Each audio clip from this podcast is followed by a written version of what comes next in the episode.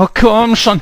Leute, wir müssen schnell zurück ins Studio. Die Sonne geht bald unter. Ey, chill mal deine Base, Junge. Ich wollte mir eigentlich noch eben einen Burger bei Mc's holen. Ich will auch noch nicht zurück ins Studio. Wie wär's mit einer Runde Minigolf oder Kino? Ich zahle auch das Popcorn. Ich habe gerade im Lotto gewonnen. Sagt mal, habt ihr bei einen Riss im Plätzchen oder was? Ihr wisst doch ganz genau, was passiert, wenn die Sonne untergeht, Mann. So wild ist es jetzt auch nicht.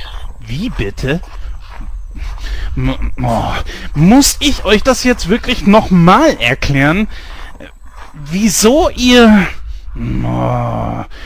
Verdammt, Fred, was hast du hier draußen zu suchen? Nein, nein, nein! Was zum Teufel hast du hier zu suchen? Ähm, Wie bist du rausgekommen, schreit Jens Fred? wirklich da die Schaufensterpuppe gerade an? Verdammt nochmal! Wow! Fandest du das jetzt nicht gerade etwas extrem auf diese Pu äh, auf diesen Fred zu schießen? Scheiße, ich hab ihm gesagt, dass er während der Dämmerung nicht vor die Tür gehen soll. Und wir, wir sollten jetzt hier auch verschwinden. Ja, schon gut, aber fuchtel nicht so mit der Knarre rum. Du machst mich etwas nervös. Wir müssen jetzt gehen. Ey, ey, ey, ist ja schon ganz gut, ey, ganz ruhig, keine Panik. Dass er immer so aggressiv werden muss, wenn er befürchtet, die neueste Folge von The Walking Dead zu verpassen.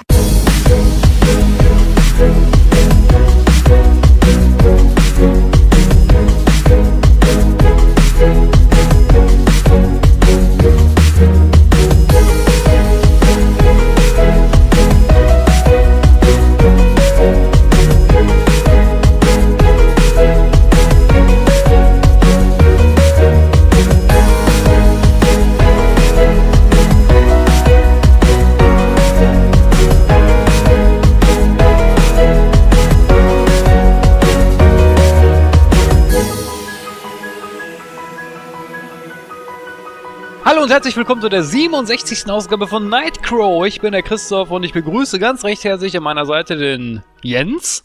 Hallo. Tja, und auch den Julian. Hallo Jungs. Ja, Tag auch. Schön, dass ich wieder dabei sein darf. Ich gehöre ja äh, fast schon zum Inventar. Das ist äh, Du gehörst schon zum Inventar, du weißt ja, das noch ist nicht. äh, überraschend schön und auch erschreckend zugleich. Ja, also irre, ne? Sind den Knaller. So. Jens, du äh, warst ja im Krankenhaus, wie ich das so mitgekriegt habe. Du hast ja auch jeden daran äh, teilhaben lassen, an deinen Schmerzen. Konntest uns ja damit nicht verschonen. Aber auch für unsere Zuhörer, damit du die auch ein bisschen quälen kannst. wie war's denn? Äh, ja, scheiße. Das ist auch eine schöne Frage zum Einstieg. Ja, ne? Naja, ich, ich bin ja kein Mensch, der irgendwas ver verschönt. Also, äh, ich sag ganz ehrlich, also die OP an sich ist scheiße verlaufen. Zwar, äh, also das Drumherum war echt absolut mies und kacke, sag ich ganz ehrlich. So, die OP an und für sich scheint wohl ganz gut verlaufen zu sein. Das war wohl auch ein Standardeingriff und äh, ja, ich kann jetzt auch schon wohl äh, oder übel mehr oder weniger vernünftig laufen bisschen wird sich das Ganze noch ziehen, bis ich wieder alles hundertprozentig machen kann. Also Treppensteigen ist schon noch eine kleine Herausforderung, aber ja. Essen und so weiter in dem äh, Krankenhaus war okay. Die Schwestern waren okay, also da konnte man jetzt so nichts sagen. Mein Bettnachbar war äh, in Ordnung. Also ein Mann voller Lebenslust, der dann auch noch ein bisschen von seiner guten Laune was abgegeben hat. Also kann ich mich nicht beschweren. Also war okay. Das wäre mir schon zuwider. Der Witz daran ist ja, in ein paar Wochen muss ich ja wieder rein. Wegen einer anderen Sache. Und äh, dann geht das Ganze von vorne los. Ugh. Oje. Mit demselben Essen, mit denselben Schwestern und demselben Bettnachbarn. Ah, der arme Kerl, ey, der, der hat sich die Hüfte gebrochen gehabt. Der ist auch schon, glaube ich, 74 gewesen. War wohl vorher nie irgendwie großartig im Krankenhaus. Also Bewunderung. Ja, und dann haben sie ihn operiert. Erstmal so notdürftig, hinten alles gepflegt. Und dann haben sie ihn nochmal richtig operiert. Dann hat sich allerdings äh, so, ein, so einen Entzündungsherd irgendwie gebildet. Und dann mussten sie ein drittes Mal operieren. Ja, und dann kam die Visite. Einen Tag bevor ich dann raus sollte, haben sie mir auch gesagt, ich dürfte dann gehen morgen. Und ich war schon ein guter Kunde. Und er kriegte dann die Nachricht, dass sie bei ihm ein viertes Mal ran müssen. Ja, ich weiß jetzt den Ausgang von der ganzen Geschichte bei ihm nicht, weil ich ihn nicht wiedergesehen habe. Aber ich hoffe mal an dieser Stelle natürlich, dass das alles gut ausgegangen ist. Und wünsche ihm alles Gute, dem guten Bernd. Jawohl. Schließen wir uns doch einfach mal an. Das war jetzt, glaube ich, auch der Hospi-Talk. Ich glaube, damit sind wir dann durch. Der Hospital.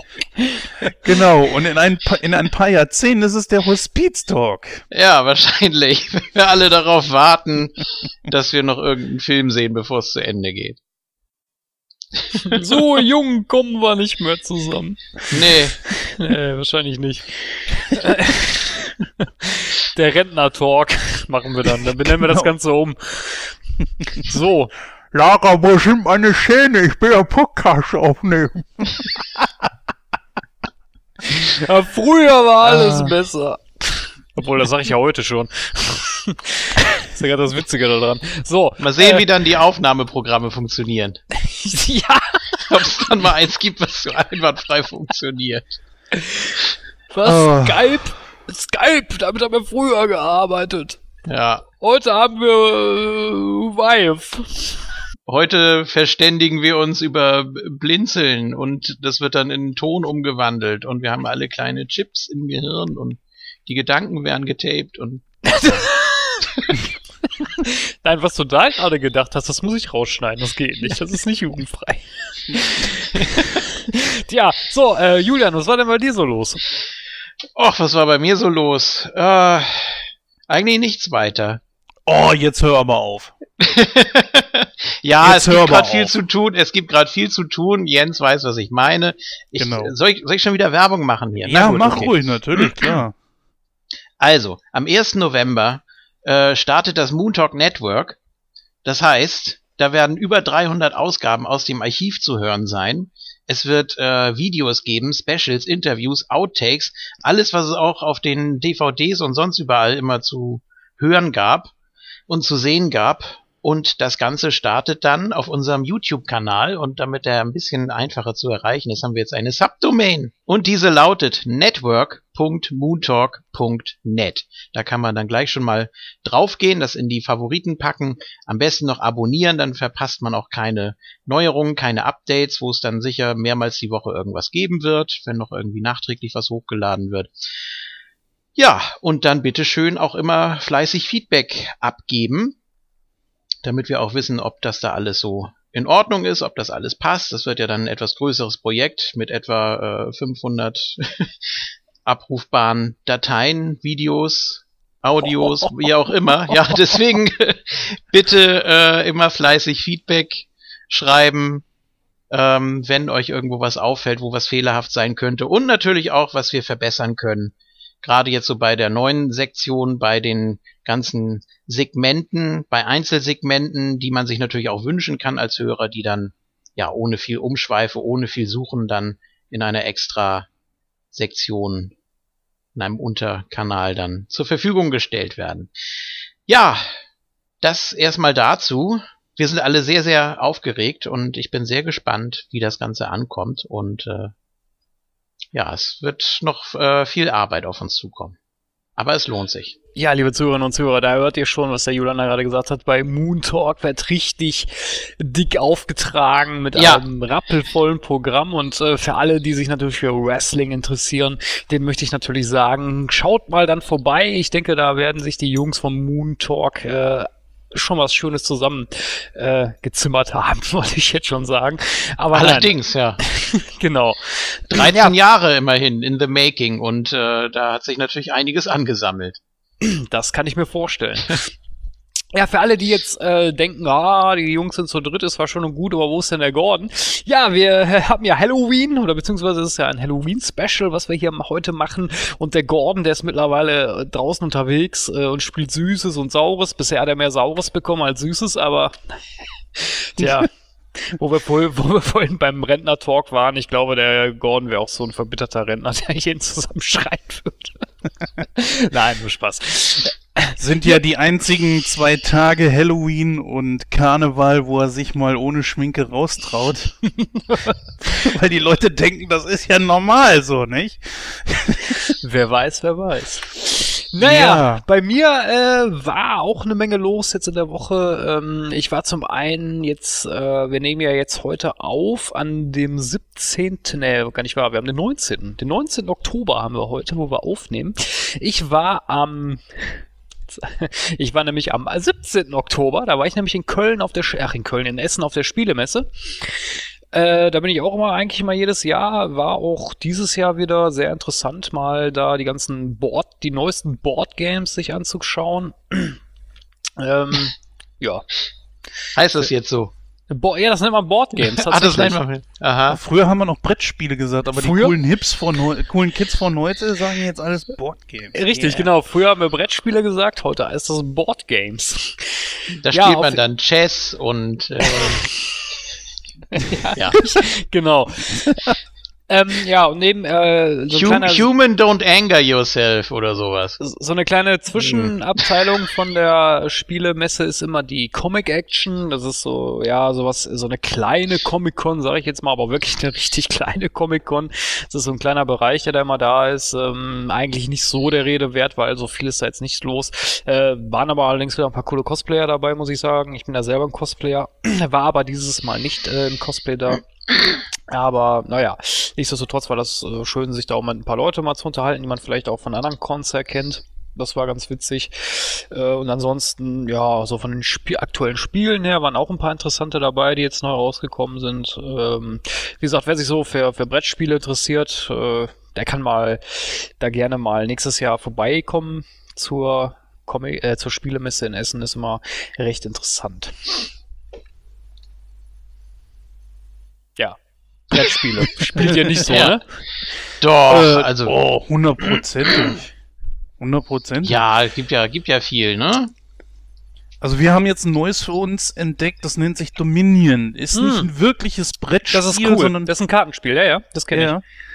ja. Äh, da, gut, da, wir haben es natürlich schon ein bisschen länger, aber äh, das ist jetzt so eines, was zu unseren Standards gehört. Äh, ich find's sau cool, also muss ich sagen, es hat so ein bisschen unseren Favoriten, unseren bisherigen Favoriten, nämlich Siedler von Katan, so ein bisschen abgelöst. Ich bin auch neuen anderen Brettspielen gegenüber nicht abgeneigt. Ich find's auch geil, sowas mal am Computer zu spielen, gerne auch äh, über irgendein Netzwerk oder sowas, aber so zu Hause mit ein paar Leuten, paar Chips, paar Bierchen etc. ist trotzdem immer noch so das Beste eigentlich an der ganzen Geschichte. Ja, es kommt immer darauf an, welches Brettspiel man spielt. Also es, äh, ich habe ich hab beide Varianten gespielt, zum Beispiel von Pandemie oder von ähm, Stone Age.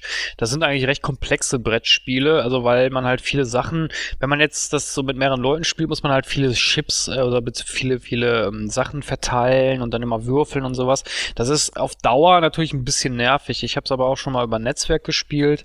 Ähm, da ist es natürlich ein bisschen spaßiger, sage ich jetzt mal, weil der Computer natürlich die, die ganze Zeit die, die Sachen dann verteilt. Oder bei Pandemie, wenn dann die, die ganzen äh, Viren ausbrechen und so, da muss man die halt auf dem Brettspiel immer selber verteilen. Und äh, beim PC verteilt er die schon so automatisch. Das ist natürlich ein bisschen, bisschen übersichtlicher, sag ich mal, ne? Ja, natürlich klar, äh, hast es bei sowas wie, sagen wir mal, Monopoly ist es so natürlich mal schöner, wenn man das, wenn das zack, zack, zack geht. Was erst dann immer alles raussuchen müssen beim Brettspiel und äh, ach, das, das ist natürlich schon etwas langwierig. Diese ganze Hin- und Herschieberei mit dem Geld, das dauert, aber so hat das eine seinen Reiz und das andere halt eben auch. Also ich könnte mir vorstellen, dass sowas wie Dominion am Computer mit Sicherheit auch ratzfatz geht Hm, ja, genau. dann spare ich mir das ganze Mischen und so weiter, was dann zwischendurch natürlich auch immer Zeit kostet, aber ja, was soll man sich beschweren? Also ich glaube, da ist für jeden mit Sicherheit irgendwas dabei. War denn das Ding wenigstens gut besucht, die Messe? Oh ja, war rappelvoll, also ist, wie, ist also ähnlich wie die Gamescom, ne? Ist auch immer, äh, ich meine, ich Mhm. weiß nicht, ob ihr schon mal für Gamescom wart. Nee. Mhm. Aber da ist es natürlich auch immer tierisch voll und äh, bei der Spielmesse ist das eigentlich genauso. Also das ist äh, schon gut besucht. Hm. Ja, ja, ich fange auch immer aufgefallen, ja. Ja, so, ist, so hat jeder seine Aber Marotten. sag mal, Monopoly geht zack, zack, zack. Das dauert doch immer Jahre, bis man mal fertig ist. Wenn Am überhaupt. Computer nicht. Am Computer nicht. Lustigerweise, ich habe mir, ich habe mir ein äh, DC Monopoly geholt. Äh, ist schon was, oder beziehungsweise, nee, ich habe es mir nicht geholt. Ich habe es gewonnen gehabt beim beim Turnier. Und äh, witzigerweise, wir haben es jetzt letztens auch oder auch mal gespielt mit Kollegen zusammen. Und äh, da kannst du Batman kaufen und Batgirl. Das ist eigentlich ziemlich cool. Also die Straßen haben da keine, also es gibt keine Straßennamen, sondern die Straßen sind halt die Helden oder die Schurken aus dem DC-Universum. Das ist auch ganz witzig. Naja, aber das nur am Rande. So, ähm, wie gesagt, wir haben heute ein Halloween-Programm äh, auf die Beine gestellt und unsere schreckliche Susi, hua, das ist jetzt nicht wörtlich gemeint, die kann dann gerne mal das Programm vorstellen. Bitteschön. Die 67. Ausgabe von Nightcrow steht ganz im Zeichen von Halloween. So haben wir uns für unser heutiges Hauptthema I Am Legend ausgesucht und besprochen. Ferner erwartet euch ein ausführlicher Bericht über die Comic-Con in Berlin mit unserem Spezialgast Dennis vom Ice on Nintendo Podcast. In Kino aktuell dreht sich alles um Findet Dory, den neuesten Streifen aus dem Hause Pixar. Aber damit nicht genug, sprechen wir in einer neuen Ausgabe des Hollywood Stammtisches über Halloween im TV, Kino und unsere privaten Erlebnisse.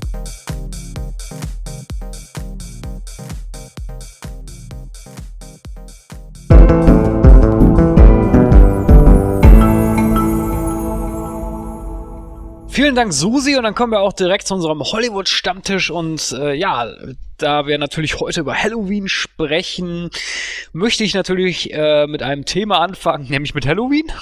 Und da stelle ich doch mal die Frage in die Runde. Ähm, Halloween, ja, zelebriert ihr das, äh, Jens? Jein. Früher ja, wir haben damals sogar eine kleine Tradition gehabt, die ging von, glaube ich, 99 bis 2003 oder 2004, wo wir dann auch jedes Mal eine Halloween-Party gemacht haben. Das war eigentlich immer ganz lustig, haben uns verkleidet, haben irgendeinen Raum gesucht, haben den dann entsprechend ausstaffiert. Wir sind zwar nicht rumgelaufen und Rad oder Gieb oder sowas gespielt, äh, das haben wir uns dann geschenkt, aber äh, früher, ja schon, eine Disco-Feier oder sowas oder in einer Kneipe oder sowas, aber mittlerweile, sage ich ganz ehrlich, ist es total eingeschlafen.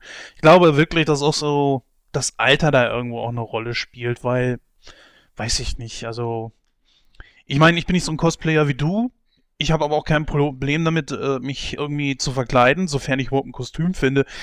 Äh, ich kann ja nur als drei Sachen gehen. Entweder Super Mario in XXL-Format, äh, John Candy oder Rainer Kallmund. Aber ich habe echt keinen Bock mehr, die drei zu spielen. Von daher äh, lass ich das natürlich. Ja, nein, jetzt mal Scherz beiseite. Ich ist irgendwie ein bisschen die Luft raus und man merkt auch, glaube ich, so, es ist auch nicht wirklich ein deutsches, äh, deutscher Feiertag. Ja, ist auch eigentlich der Reformationstag. Deswegen meine Frage mal, Julian, feierst du denn Halloween, beziehungsweise den Reformationstag? Weder noch. Also ich äh, setz mir jetzt nicht irgendwie einen Kürbis auf den Kopf und lauf laut kreischend mit Messern fuchtelnd durch die Stadt oder so. Nicht? Äh, ich denke, das machst du ständig. Das also eigentlich täglich, außer an Halloween natürlich. Ach so, das ist so der Ruhetag, ne? Das, da kann ich dann mal Pause. Da kann ich dann entspannen. Nein, also ähm, bisher war es auch immer sehr ruhig. Also äh, das Haus, in dem ich wohne, geht nicht direkt zur Straße raus, sondern das ist äh, etwas abseits. Das heißt, da klingeln auch nicht so viele Kinder oder so wie vielleicht direkt an der Straße oder so. Ist natürlich auch immer toll, wenn die dann da mit ihren Eltern da lang marschieren und dann gegenseitig erstmal gucken müssen, was sie alles erbeutet haben. Und ja, ich frage mich immer, was, also hier die Trick or Treat, ich frage mich dann immer, was das, was das sein soll oder was passiert, wenn die dann mal tatsächlich nichts haben. Machen die dann wirklich noch was? Also ich habe das einmal erlebt tatsächlich ähm, bei meinem Onkel, der hat die Garage zum äh, zur, zur Straße hin. Da haben die tatsächlich irgendwie versucht, äh, Papier oder irgendwie was, irgendwas Brennbares da drunter durchzuschieben.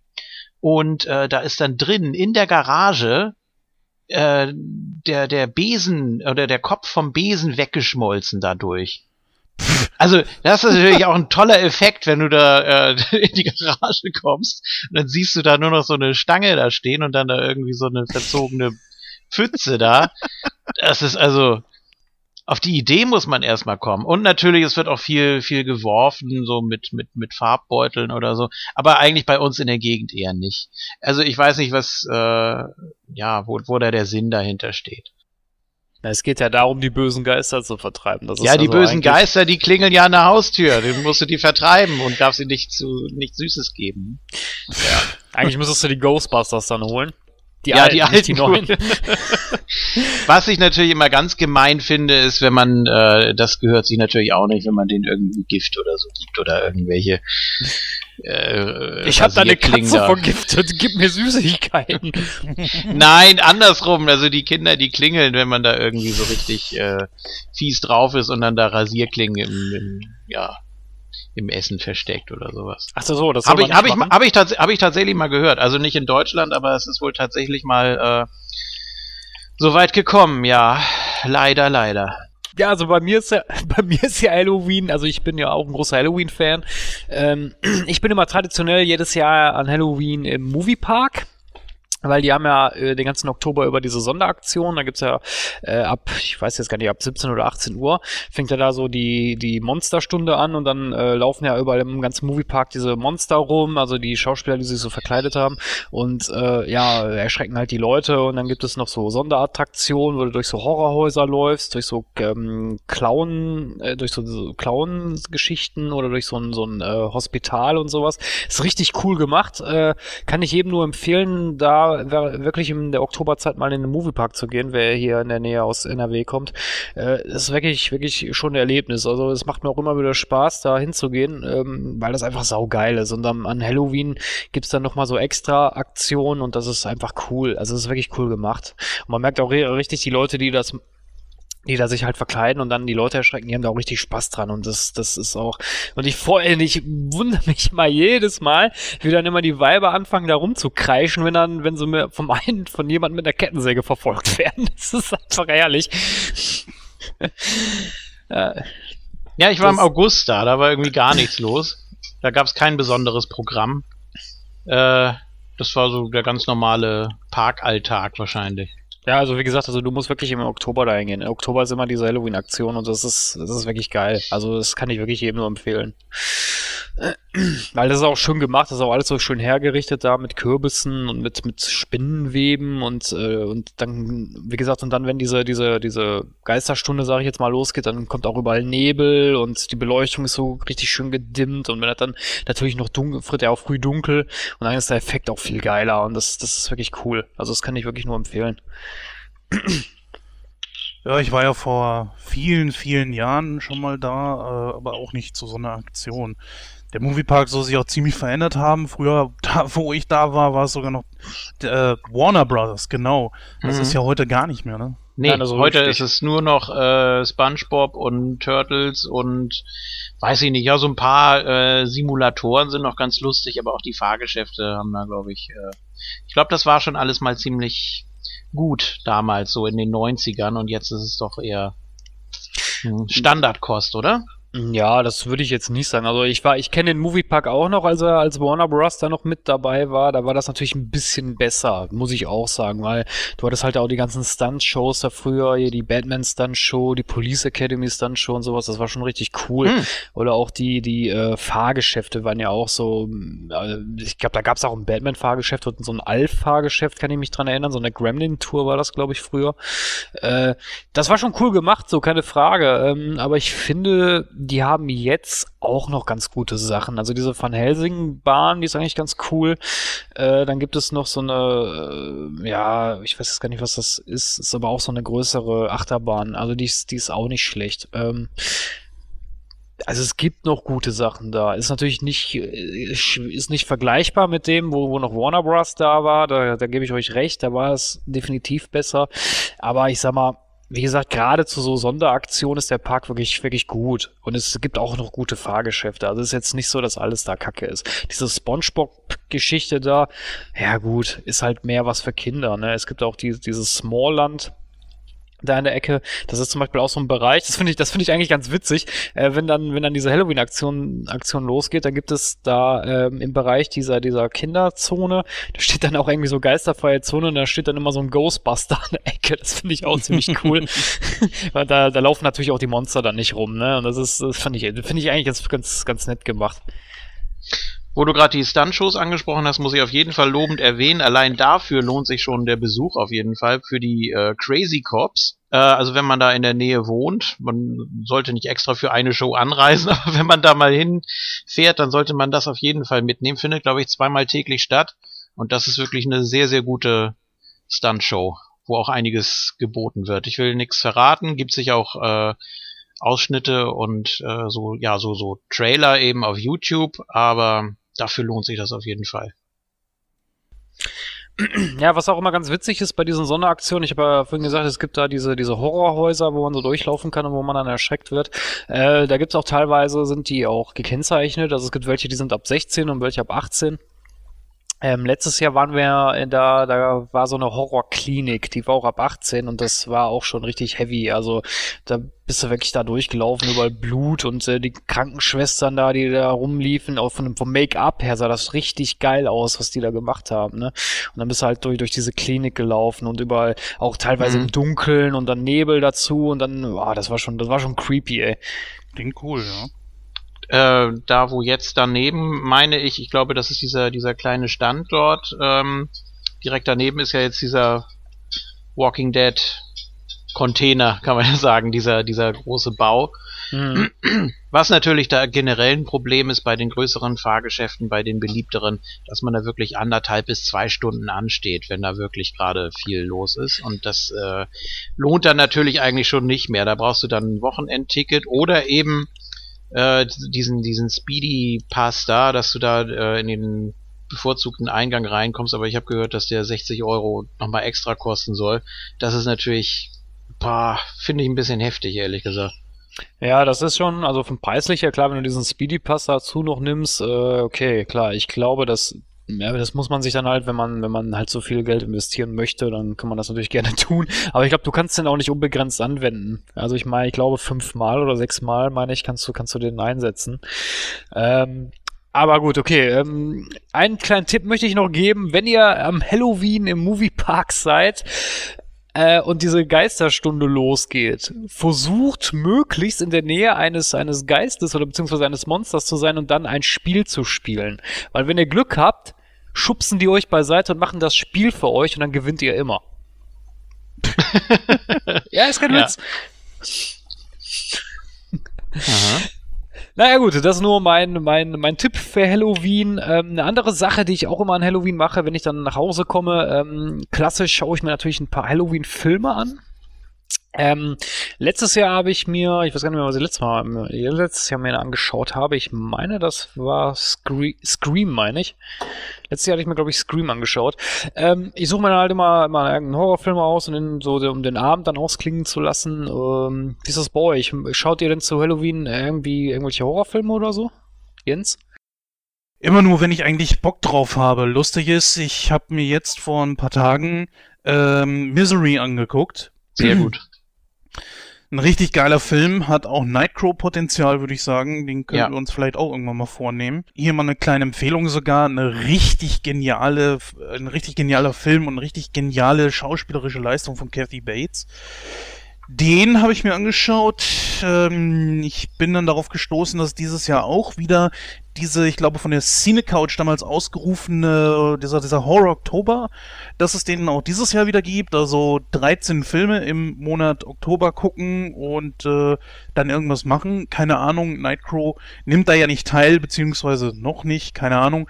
Ähm, ja, 13 Filme werde ich definitiv nicht schaffen. Dafür habe ich zu viel zu tun. Äh, und für Nightcrow muss man ja die, die Filme auch noch alle so weit gesehen haben. Von daher, ähm, na, nee, das, das kriege ich nicht hin. Aber so ein paar auf jeden Fall. Na ja, gut, Halloween, äh, was gucken wir mal für einen Horrorfilm da? Scream stand mal wieder auf unserer Liste, äh, allerdings nur deswegen, weil wir Scary Movie gesehen haben und dachte ich mir, na gut, Scream könnte ich mir auch mal wieder angucken. Der erste Teil war ja wirklich noch gut mit Matthew Lillard, wo dem ich damals eine große Zukunft in Hollywood vorausgesagt habe. Der gute Mann ist leider natürlich kläglich gescheitert. Äh, kam Mhm. ja leider nicht mehr viel. Aber Matthew Lillard hat auch noch einen ganz guten Film gemacht. Äh, also ich finde ihn zumindest ganz gut. 13 Geister, falls ihn einer kennt. Ja.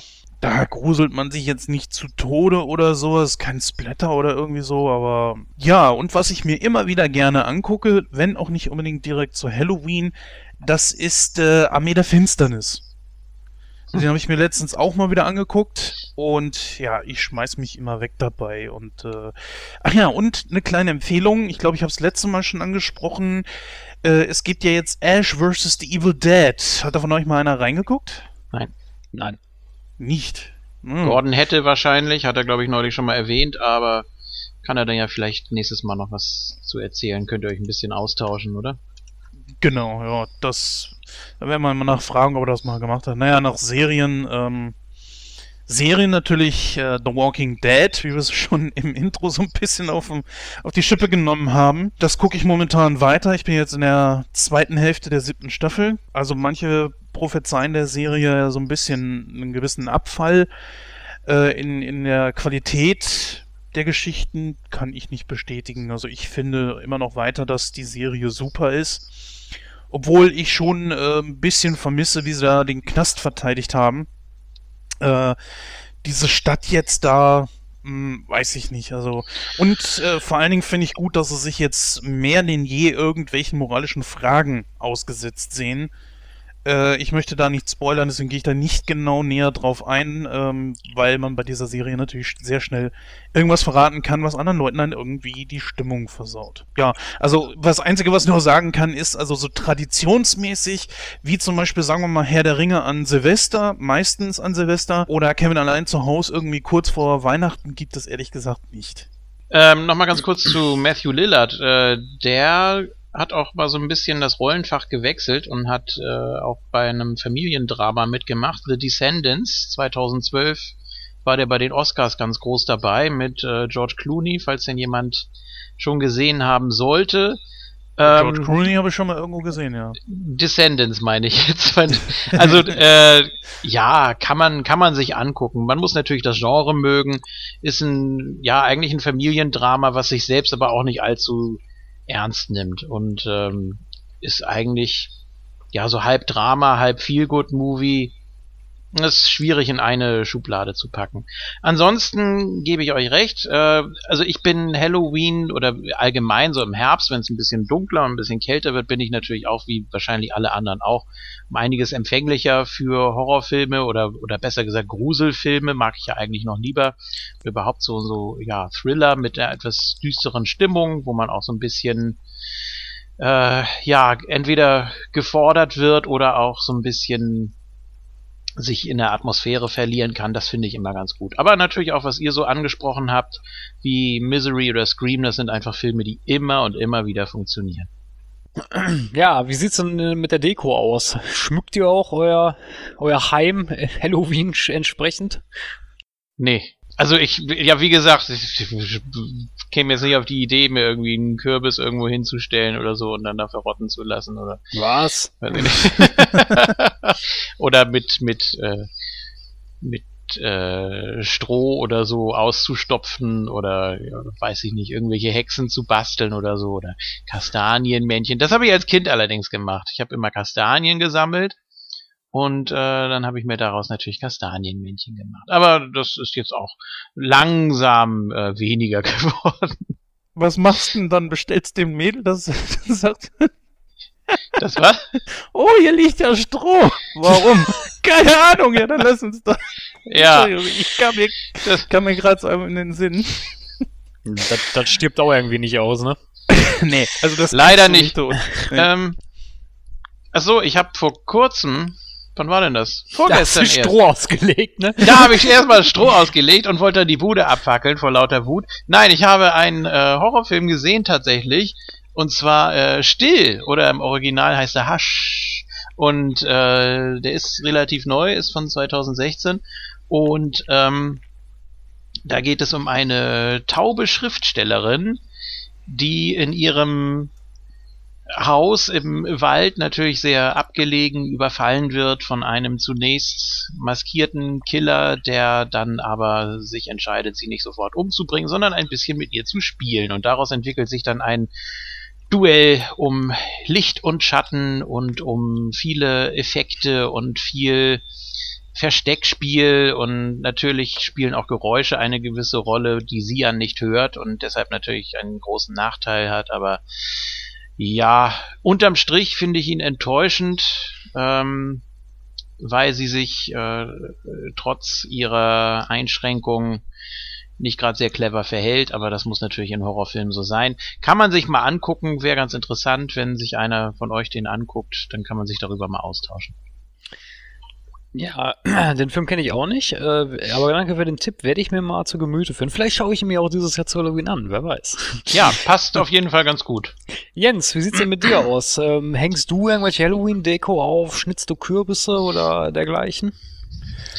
Nein, also ich weniger. Äh, ich habe allerdings nichts dagegen, wenn die Lara das tut. Meine Frau, ja, jetzt ist es hier mal raus. Was? Die Lara ist deine Frau? Ja, wir haben tatsächlich. äh, ja, nein, also Skandal! Skandal Vetternwirtschaft im hier. Sperrbezirk. Genau. Nee, also die Lara äh, macht das schon sehr häufig, dass sie äh, Kürbisse hinstellt oder ähm, hier und dort mal eine entsprechende Deko, was allerdings äh, auch sehr gut kombiniert ist mit äh, Herbstdeko und sowas. Also dann sie sie holt auch gerne mal, wenn irgendwo auf dem Feld oder so ein Schild steht, Kürbisse hier zu verkaufen, dann nimmt sie da gerne schon mal einen mit. Klaut den. Und nee, nee, nee? Nein, nein. Ach. Also ähm, zum Beispiel in unserer alten Heimat, da kenne ich ein Feld, da kannst du tatsächlich vorbeifahren. Da steht eine riesengroße Kiste mit äh, verschiedenen großen äh, Kürbissen und dann kannst du dir die mitnehmen. Du kannst aber auch dafür, wenn du möchtest, Geld dalassen. Und ich finde es eigentlich nur recht und billig, wenigstens einen Euro oder zwei da reinzuschmeißen. Nee, nee, und das, das macht sie auch. Also ich finde das dann auch okay. Gibt es in Dänemark viel, dass da auch wirklich alle möglichen Ja. äh, Lebensmittel an der Straße stehen. Da bauen die Leute dann so, so Stände auf und dann bieten die da Marmeladen und Erdbeeren und Kartoffeln und was weiß ich nicht alles und Brennholz und wirklich alles, was du dir vorstellen kannst, was da irgendwie angebaut wird oder Honig oder sonst irgendwas. Und das Problem ist nur, haben wir jetzt von einem äh, gehört, von einem Deutschen, der in Dänemark arbeitet und auch in der Gastronomie und das alles so ein bisschen mitbekommt. Das Problem ist echt, nicht mal die Hälfte zahlt. Und das ist, äh, das ist natürlich ein echtes Problem. Es ist wirklich schon sehr, sehr günstig. Keine Frage. Dänemark ja eigentlich ein etwas teureres Land, aber ähm, das ist da wirklich ein Problem. Und was noch äh, dazu kommt, ist, dass das Finanzamt da sehr hinterher ist. Dass die da wirklich äh, kontrollieren und da sehr die Hand drauf halten. Ne? Und dass du da nicht irgendwie schwarz was verkaufst. Aber so Ja. weit sind wir hier noch nicht. Noch nee, nicht. Gott sei Dank, du. Da kann man echt froh sein. Noch nicht. Die schwarze Null will ja gehalten werden, ne? Mhm. Ähm, sich, also komm, jetzt ist mal gut, wir reden nicht mehr über die Merkel. Nein, jetzt komm, ist gut. Ja, bei mir ist es äh, ein bisschen anders. Also wie gesagt, ich bin ein sehr großer Horror- und Halloween-Fan und äh, ich habe eine Zeit lang sogar selber Kürbisse geschnitzt. Ähm, der ein oder andere PEler, der vielleicht zuhört, der kann sich vielleicht noch dran erinnern. Ich habe früher mal diesen ähm, Kürbis-Contest veranstaltet und äh, ja, äh, da sind auch sehr schöne Sachen damals zustande gekommen. Ähm, ich weiß gar nicht mehr, wann das war. Ich glaube 2000, äh, boah, 2000, 2009 oder 2010. Äh, so genau kann ich mich da nicht mehr dran erinnern. Ähm, nichtsdestotrotz ist das eine Tradition, die ich eigentlich beibehalten habe. Dieses Jahr werde ich es wahrscheinlich nicht machen, äh, weil ich einfach keine guten Kürbisse bisher gefunden habe. Ich weiß nicht, vielleicht finde ich noch einen, aber momentan irgendwie hm, ist das ein bisschen, ein bisschen lau bei uns in der Nähe. Äh, ich habe mir allerdings aber auch äh, so einen Kürbis gekauft, also so einen, so einen, äh, einen aus, aus äh, Kunststoff Der sieht auch ziemlich cool aus. Ich glaube, den werde ich dann auch an Halloween aufstellen. So, ansonsten Deko, ja, ich meine, ich schmücke jetzt hier nicht alles mit, mit äh, Spinnenweben und sowas. Das, das jetzt nicht, aber ich finde, so ein Kürbis oder so gehört einfach dazu. Also ich finde, ich finde einfach die, ich, ich mag die Dinge einfach. Also wenn du da ein Teelicht reinstellst und dann noch so eine gruselige Fratze dabei hast, ich finde, das sieht einfach cool aus. Weil ich frage mich auch ehrlich gesagt, warum das in Deutschland nicht so als äh, Feiertag irgendwie anerkannt wird, weil es ist ja klar eine, eine amerikanische Tradition. Was? War es nicht ursprünglich irisch, oder? Ich weiß es gar nicht genau. Ich habe es mal nur, nur gelesen, äh, so ein bisschen überflogen, weil es mich auch mal äh, kurzfristig interessiert hat, woher das eigentlich kommt. Und ich meine, dass es ursprünglich ein irischer Brauch ist, aber ich kann mich auch irren. Iren, haha. Ja, Iren. Hm. Nee, du Ja. hast vollkommen recht, das ist tatsächlich ein irischer Brauch. Äh, da hieß das allerdings anders. Wir haben das nicht Halloween genannt, so. sondern Samhain Fest oder so ähnlich, glaube ich. Hieß, heißt das, hieß das da oder heißt das da? Meine, ja, ich bin mir aber jetzt auch nicht hundertprozentig sicher, aber ich meine, ich meine aber, dass das Samhain Fest heißt in Irland. Ja, und ähm, na gut, äh, für einige Bundesländer ist ja der erste Elfte ein Feiertag, ne? Also von daher passt das natürlich schon, dass man da so ein bisschen äh, feiern kann. Ja gut, Reformationstag natürlich, klar, für die, die sich daran eher festhalten. Ich gönn das ja auch jedem, der das, der das machen will. Und aber ja, irgendwie, weiß nicht. Ich bin da irgendwie schon immer so mit, mit einem Bein in Adventstimmung. Ja, ja, Ja. den, die Lebkuchen und die Weihnachtsmänner gibt's ja schon, ne? seit äh, Anfang September. Und das Ja. Lustige war, hier, ähm, ja, die ganzen Discounter mit vier Buchstaben, äh, kann man sich einen aussuchen.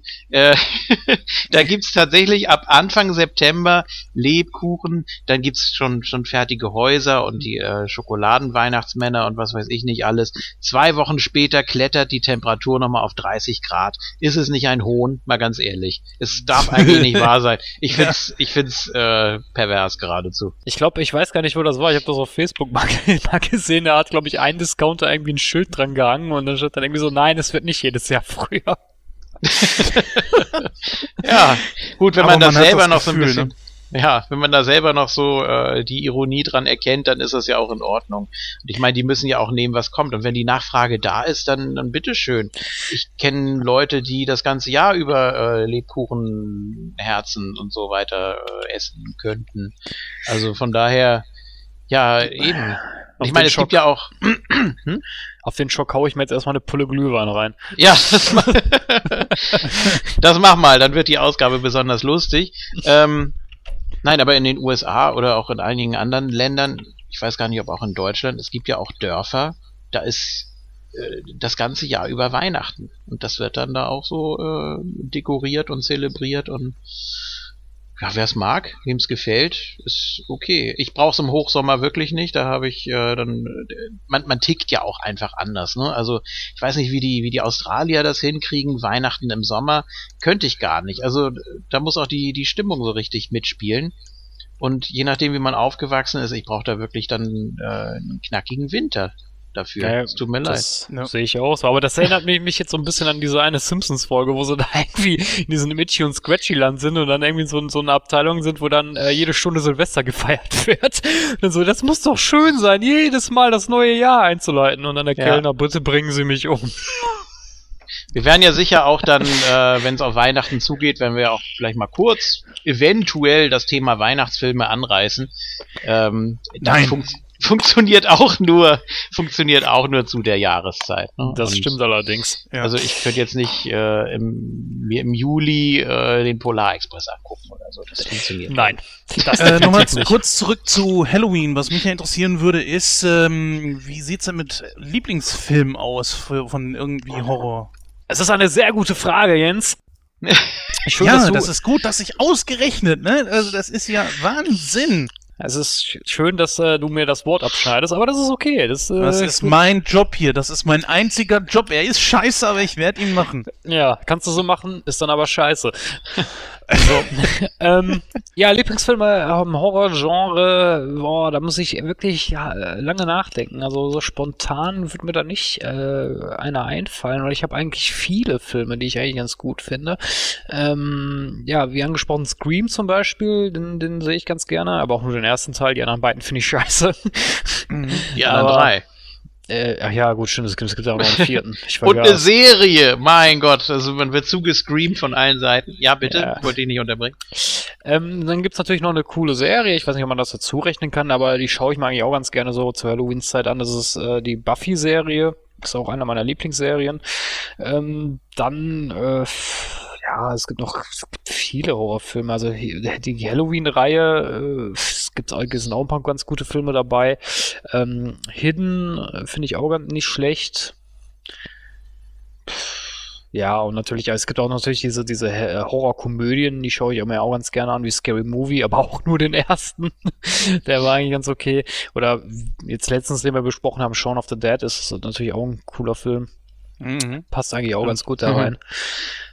Aber wie ist es denn bei dir, Julian? Hast du einen Lieblingsfilm? Oh, also Lieblingshorrorfilme äh, finde ich finde ich schwierig. Ich gucke eigentlich immer alles, was kommt. Ich habe vorhin ja schon Scream und Misery und noch einige andere äh, Stephen King Verfilmungen ist da natürlich auch immer eine ganz gute Wahl. Also auch längst nicht alle. Es gibt auch sehr viel Müll, was da produziert wurde, aber ja, es gibt schon sehr gute. Ähm, dann vielleicht so ein paar Geheimtipps noch. Äh, die Nacht der Creeps äh, ist auch mit so, ja, das ist irgendwie so ganz ähm, merkwürdig. Das ist irgendwas mit so außerirdischen Nacktschnecken, die ganz schnell unterwegs sind und die krabbeln einem Hals und dann äh, ist man plötzlich ein Zombie und so. Also ja, es ist, wirkt ein bisschen billig vielleicht, aber ist natürlich auch schon eine Ecke älter. Ähm, genau wie Freitag der 13., wobei ich da sagen muss, dass die Effekte doch ziemlich gut aussehen bis heute. Und äh, klar, der ist so alt wie ich, also schon sehr, sehr alt. Und äh, sieht man ihm natürlich so ein bisschen an, aber trotzdem relativ gut gealtert. So wie ich. Und ansonsten, ich weiß gar nicht, müsste ich, müsste ich überlegen. Ich bin nicht so der große Horrorfan, wenn dann, wie gesagt, mehr so Grusel und Atmosphäre und mehr so auf äh, Thriller getrimmt. Ähm, müsste ich jetzt ein bisschen überlegen, vielleicht fällt mir noch was ein zwischendurch. Ja, jetzt hast du ja diese Frage in den Raum gestellt. Haunted Hill, siehste. Haunted Hill. Ja, Jens, da So. du ja diese Frage gestellt hast, danke Julian, hast du denn einen Lieblingshorrorfilm? So direkt jetzt nicht. Es gibt halt eben solche, die ich immer wieder gerne gucke. Misery oder sowas äh, ist auch einer meiner Lieblinge. Mm, Ich habe aber einen Lieblings-Horror-Comedy-Film. Und zwar ist das der Exorzist 1. Wow. Ist das Comedy? Heutzutage finde ich ja. Also- heutzutage. Das, ja, so kannst du aber nicht, ja. Finde ich aber ein bisschen schwierig. Du kannst ja nicht sagen, äh, dass äh, nur weil es anders wirkt, dass dadurch das Genre wechselt. Nein, Oder natürlich nicht. Das ist Also ja, ist ja klar. Ähm, um das mal zu begründen, wir, der Film hatte vor, boah, weiß ich, 10, 15 Jahren oder so, hatte der so ein kleines Revival im Kino. hm. Und also im Trailer, diesen neuen Trailer, den man dazu gemacht hat, klang das alles wahnsinnig spannend und gruselig. Allein dieser Schrei und wie dieser äh, Pastor da vor diesem, diesem völlig in Nebel verhangenen Haus steht und so weiter. Tja, dann habe ich im Kino gesessen und ähm, jetzt mal alle weghören für die, die noch unter 16 sind. Wenn natürlich das Mädel anfängt zu schreien, so fick mich, fick mich, fick mich, da haben alle angefangen zu lachen. Die haben, äh, oder als sie da ja, runter, natürlich. als sie da runtergerannt kommt, da auf allen Vieren rückwärts, die Szene kennt bestimmt auch jeder, und dann, dann plötzlich da auf diesem Boden pieselt, haben alle Leute gelacht. Das fanden die nicht, das fanden die nicht mehr gruselig. Äh, und früher war das scheinbar noch alles sehr, sehr schlimm zu sein, wenn man das große F-Wort in den Mund genommen hat oder sich ein Kreuz zwischen die Beine gerammt hat und so weiter. Äh, auch wie sich das immer so anhörte, so lass dich von Jesus ficken. Äh, Finde ich toll, was du jetzt hier alles so raushaust. Das machen wir alles als SMS-Ton. naja, aber es, es ist ja so, ne? Es ist ja wirklich Ja. so, die Leute saßen da und haben sich echt kaputt gelacht und die meisten Szenen wirken heute einfach auch so.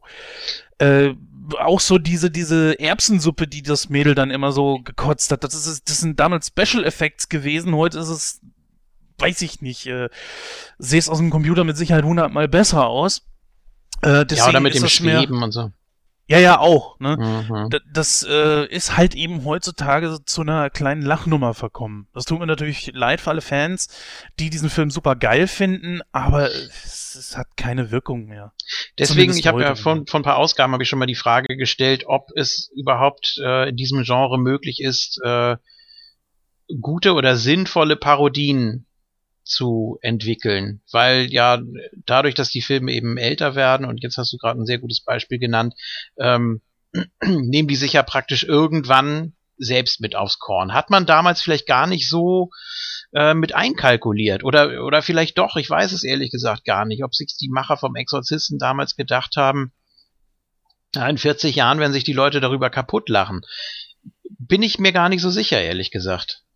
Nee, Die haben wahrscheinlich gedacht, äh, dass ach, das wirkt und äh, das Testpublikum von damals fand das wahrscheinlich auch total gruselig, weil man auch immer wieder versucht im Horrorgenre was Neues zu machen. Du willst ja immer irgendwie versuchen, etwas aus dem Alltag zu nehmen, etwas, was eigentlich äh, friedlich ist, was harmonisch ist und dann äh, kommt da eben so diese bedrohliche Komponente mit rein. Deshalb gibt's auch in jedem zweiten Horrorfilm irgendwie äh, weiß ich nicht, Shining habe ich auch vor kurzem wieder gesehen, ähm, ja, irgendwelche Geister oder irgendwelche Mädchengeister oder irgendwie so Kinderlachen im, im Hintergrund oder sowas.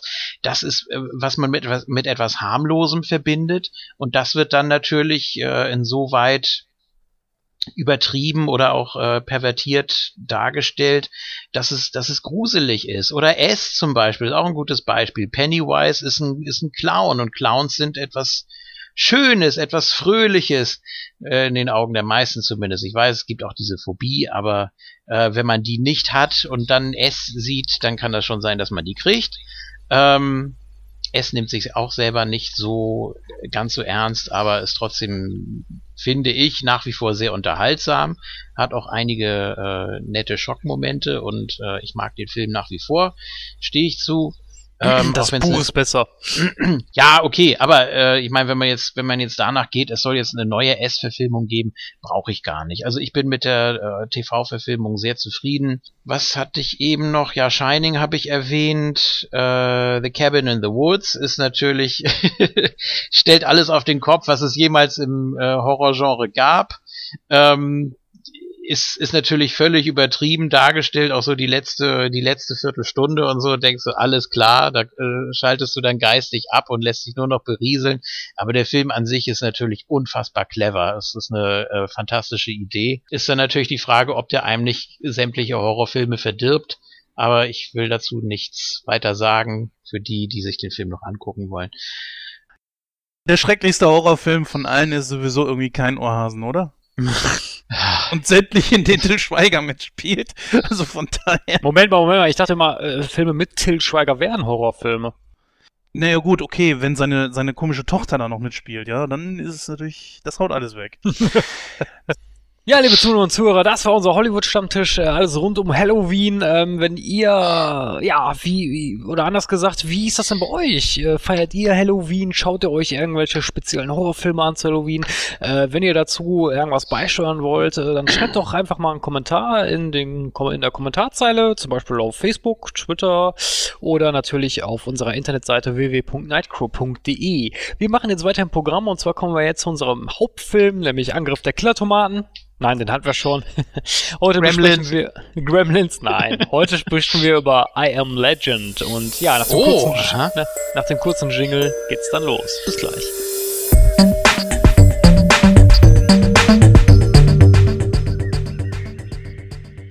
Ja, da sind wir auch zurück und äh, wie bereits angemerkt, sprechen wir heute über I Am Legend und wir haben einen wunderbaren äh, Rezensent und äh, Textverfasser in unserem Team. Der schreibt immer großartige Einleitungen, die wirklich von jeder Zeitung, also alle wollen ihn eigentlich. Die Bild-Zeitung hat schon angefragt, ob sie ihn vielleicht als Redakteur haben kann.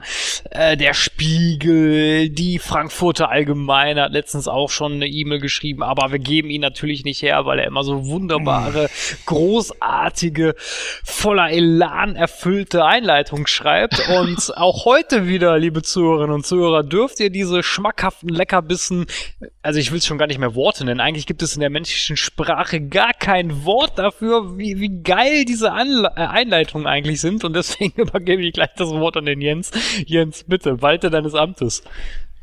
Alter, was stimmt denn mit deiner Meditation nicht? Ich denke auch jedes Mal, wenn er das macht hier, ich denke jedes Mal, das kann er doch beim nächsten Mal eigentlich nicht mehr toppen, oder? Und er schafft es trotzdem. Chapeau. Ja gut, aber jetzt ohne Umschweife, worum geht's in I Am Legend?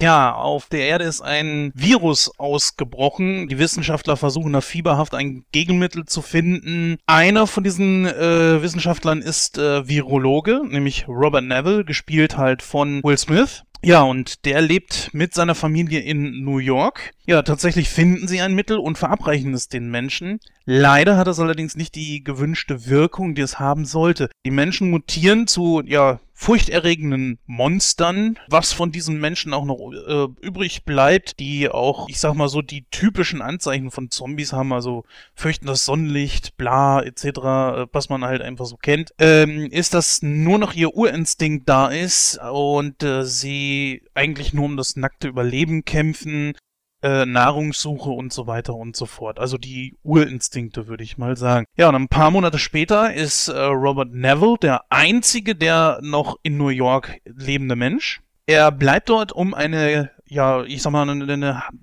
eine Mittel zu finden, was diese Mutation rückgängig macht. Damit ist er mehr oder weniger erfolgreich und fristet so sein Dasein. Genau, vielen herzlichen Dank für deine großartige Einleitung, Jens. Ja, was kann man über den Film noch sagen? Also Erscheinungsjahr war 2007, Länge des Films ist etwa 100 Minuten, zumindest die Kinofassung. Dann gibt es noch eine alternative Schnittfassung, die ist circa 104 Minuten lang. Freigegeben ist er ab FSK 16. Regie führte Francis Lawrence. Ähm, wen haben wir da in den Hauptrollen? Jens hat es gerade schon angesprochen. Natürlich Will Smith, der spielt Robert Neville. Ähm, Alice Braga, die spielt Anna und Charlie Tahan oder Tahan in Tahan, Tahan, keine Ahnung, wie man das ausspricht. Der spielt Ethan. Äh, die anderen Schauspieler sagen mir jetzt nichts. Ich würde jetzt auch mal so weit gehen, dass sie jetzt nicht so interessant sind. Na, bis auf äh, Willow Smith, ne? Das ist ja die, die Tochter von die tatsächliche Tochter von Will Smith. Genau, richtig. Willow Smith, genau. Die können wir natürlich auch noch erwähnen. Ja, wie kann man den Film jetzt am besten zusammenfassen? Ich würde einfach mal behaupten, wir fangen einfach mal mit dem Hauptakteur an. Und das ist natürlich Will Smith, beziehungsweise Robert Neville. Und da stelle ich doch einfach mal so erstmal die Frage in die Runde. Ähm, ja, wie kann man den Charakter denn so äh, allgemein ein bisschen beschreiben, Jens? Das ist schwierig zu sagen, weil wir nur die Facetten kennenlernen von ihm, die er bereits schon als isolierter Mensch hat. So bezeichne ich ihn jetzt einfach mal. Es gibt zwar noch andere Menschen, aber der Fokus liegt natürlich hier jetzt auf New York, beziehungsweise auf Robert selbst. Und wir kennen ihn ja nur im Umgang mit seiner äh, Schäferhündin. Ich weiß gerade nicht, wie sie heißt. Sam. Und Sam. Sam, Sam, Sam. genau. Ja, finde ich auch, finde ich eigentlich auch ein Knaller, ne? ein Schäfer, ein Schäferhund namens Sam, Sam Shepard, also ich meine, auch ein toller Schauspieler übrigens, wollte ich nur mal so anmerken. Ja, äh, ich würde jetzt einfach mal sagen, dass wir niemals genau äh, erkennen werden, wie er wirklich ist oder wie er war. Gehen wir jetzt einfach von dem aus, was wir da kennenlernen, und das ist ein trauriger, ich sag mal, nicht ganz so voller Hoffnungs, also nicht so ein ganz, so, so ein hoffnungsvoller Mensch. Ähm, selbst als er später ja äh, dieses Mädel da trifft und ihr Kind, äh, ist er ja eigentlich total pessimistisch gegenüber allem. Sie sagt, es gibt eine Kolonie, er sagt, nein, es hat nicht funktioniert, die gibt's nicht, obwohl er im Unrecht ist, wie wir ja am Ende erfahren. Das heißt also, ähm, da werden wir so diesen Familienmenschen, den wir im Flashback immer sehen, werden wir nie wirklich kennenlernen. Das heißt also, wir haben hier einen Robert Neville, den wir als sehr pessimistischen, sehr schwarzseherischen äh, Menschen kennenlernen, was ich ehrlich gesagt ein bisschen schade finde. Aber es ist natürlich einfach aufgrund des Plots nicht anders möglich. Sehe ich äh, nicht so. Ich sehe, äh, ich sehe nicht so, dass er äh, pessimistisch ist. Ähm, ich habe den Charakter eher anders interpretiert und zwar, ich meine, klar, du musst ja überlegen, es, ich glaube, es sind 1000, 1031 Tage insgesamt, die er schon alleine verbracht hat.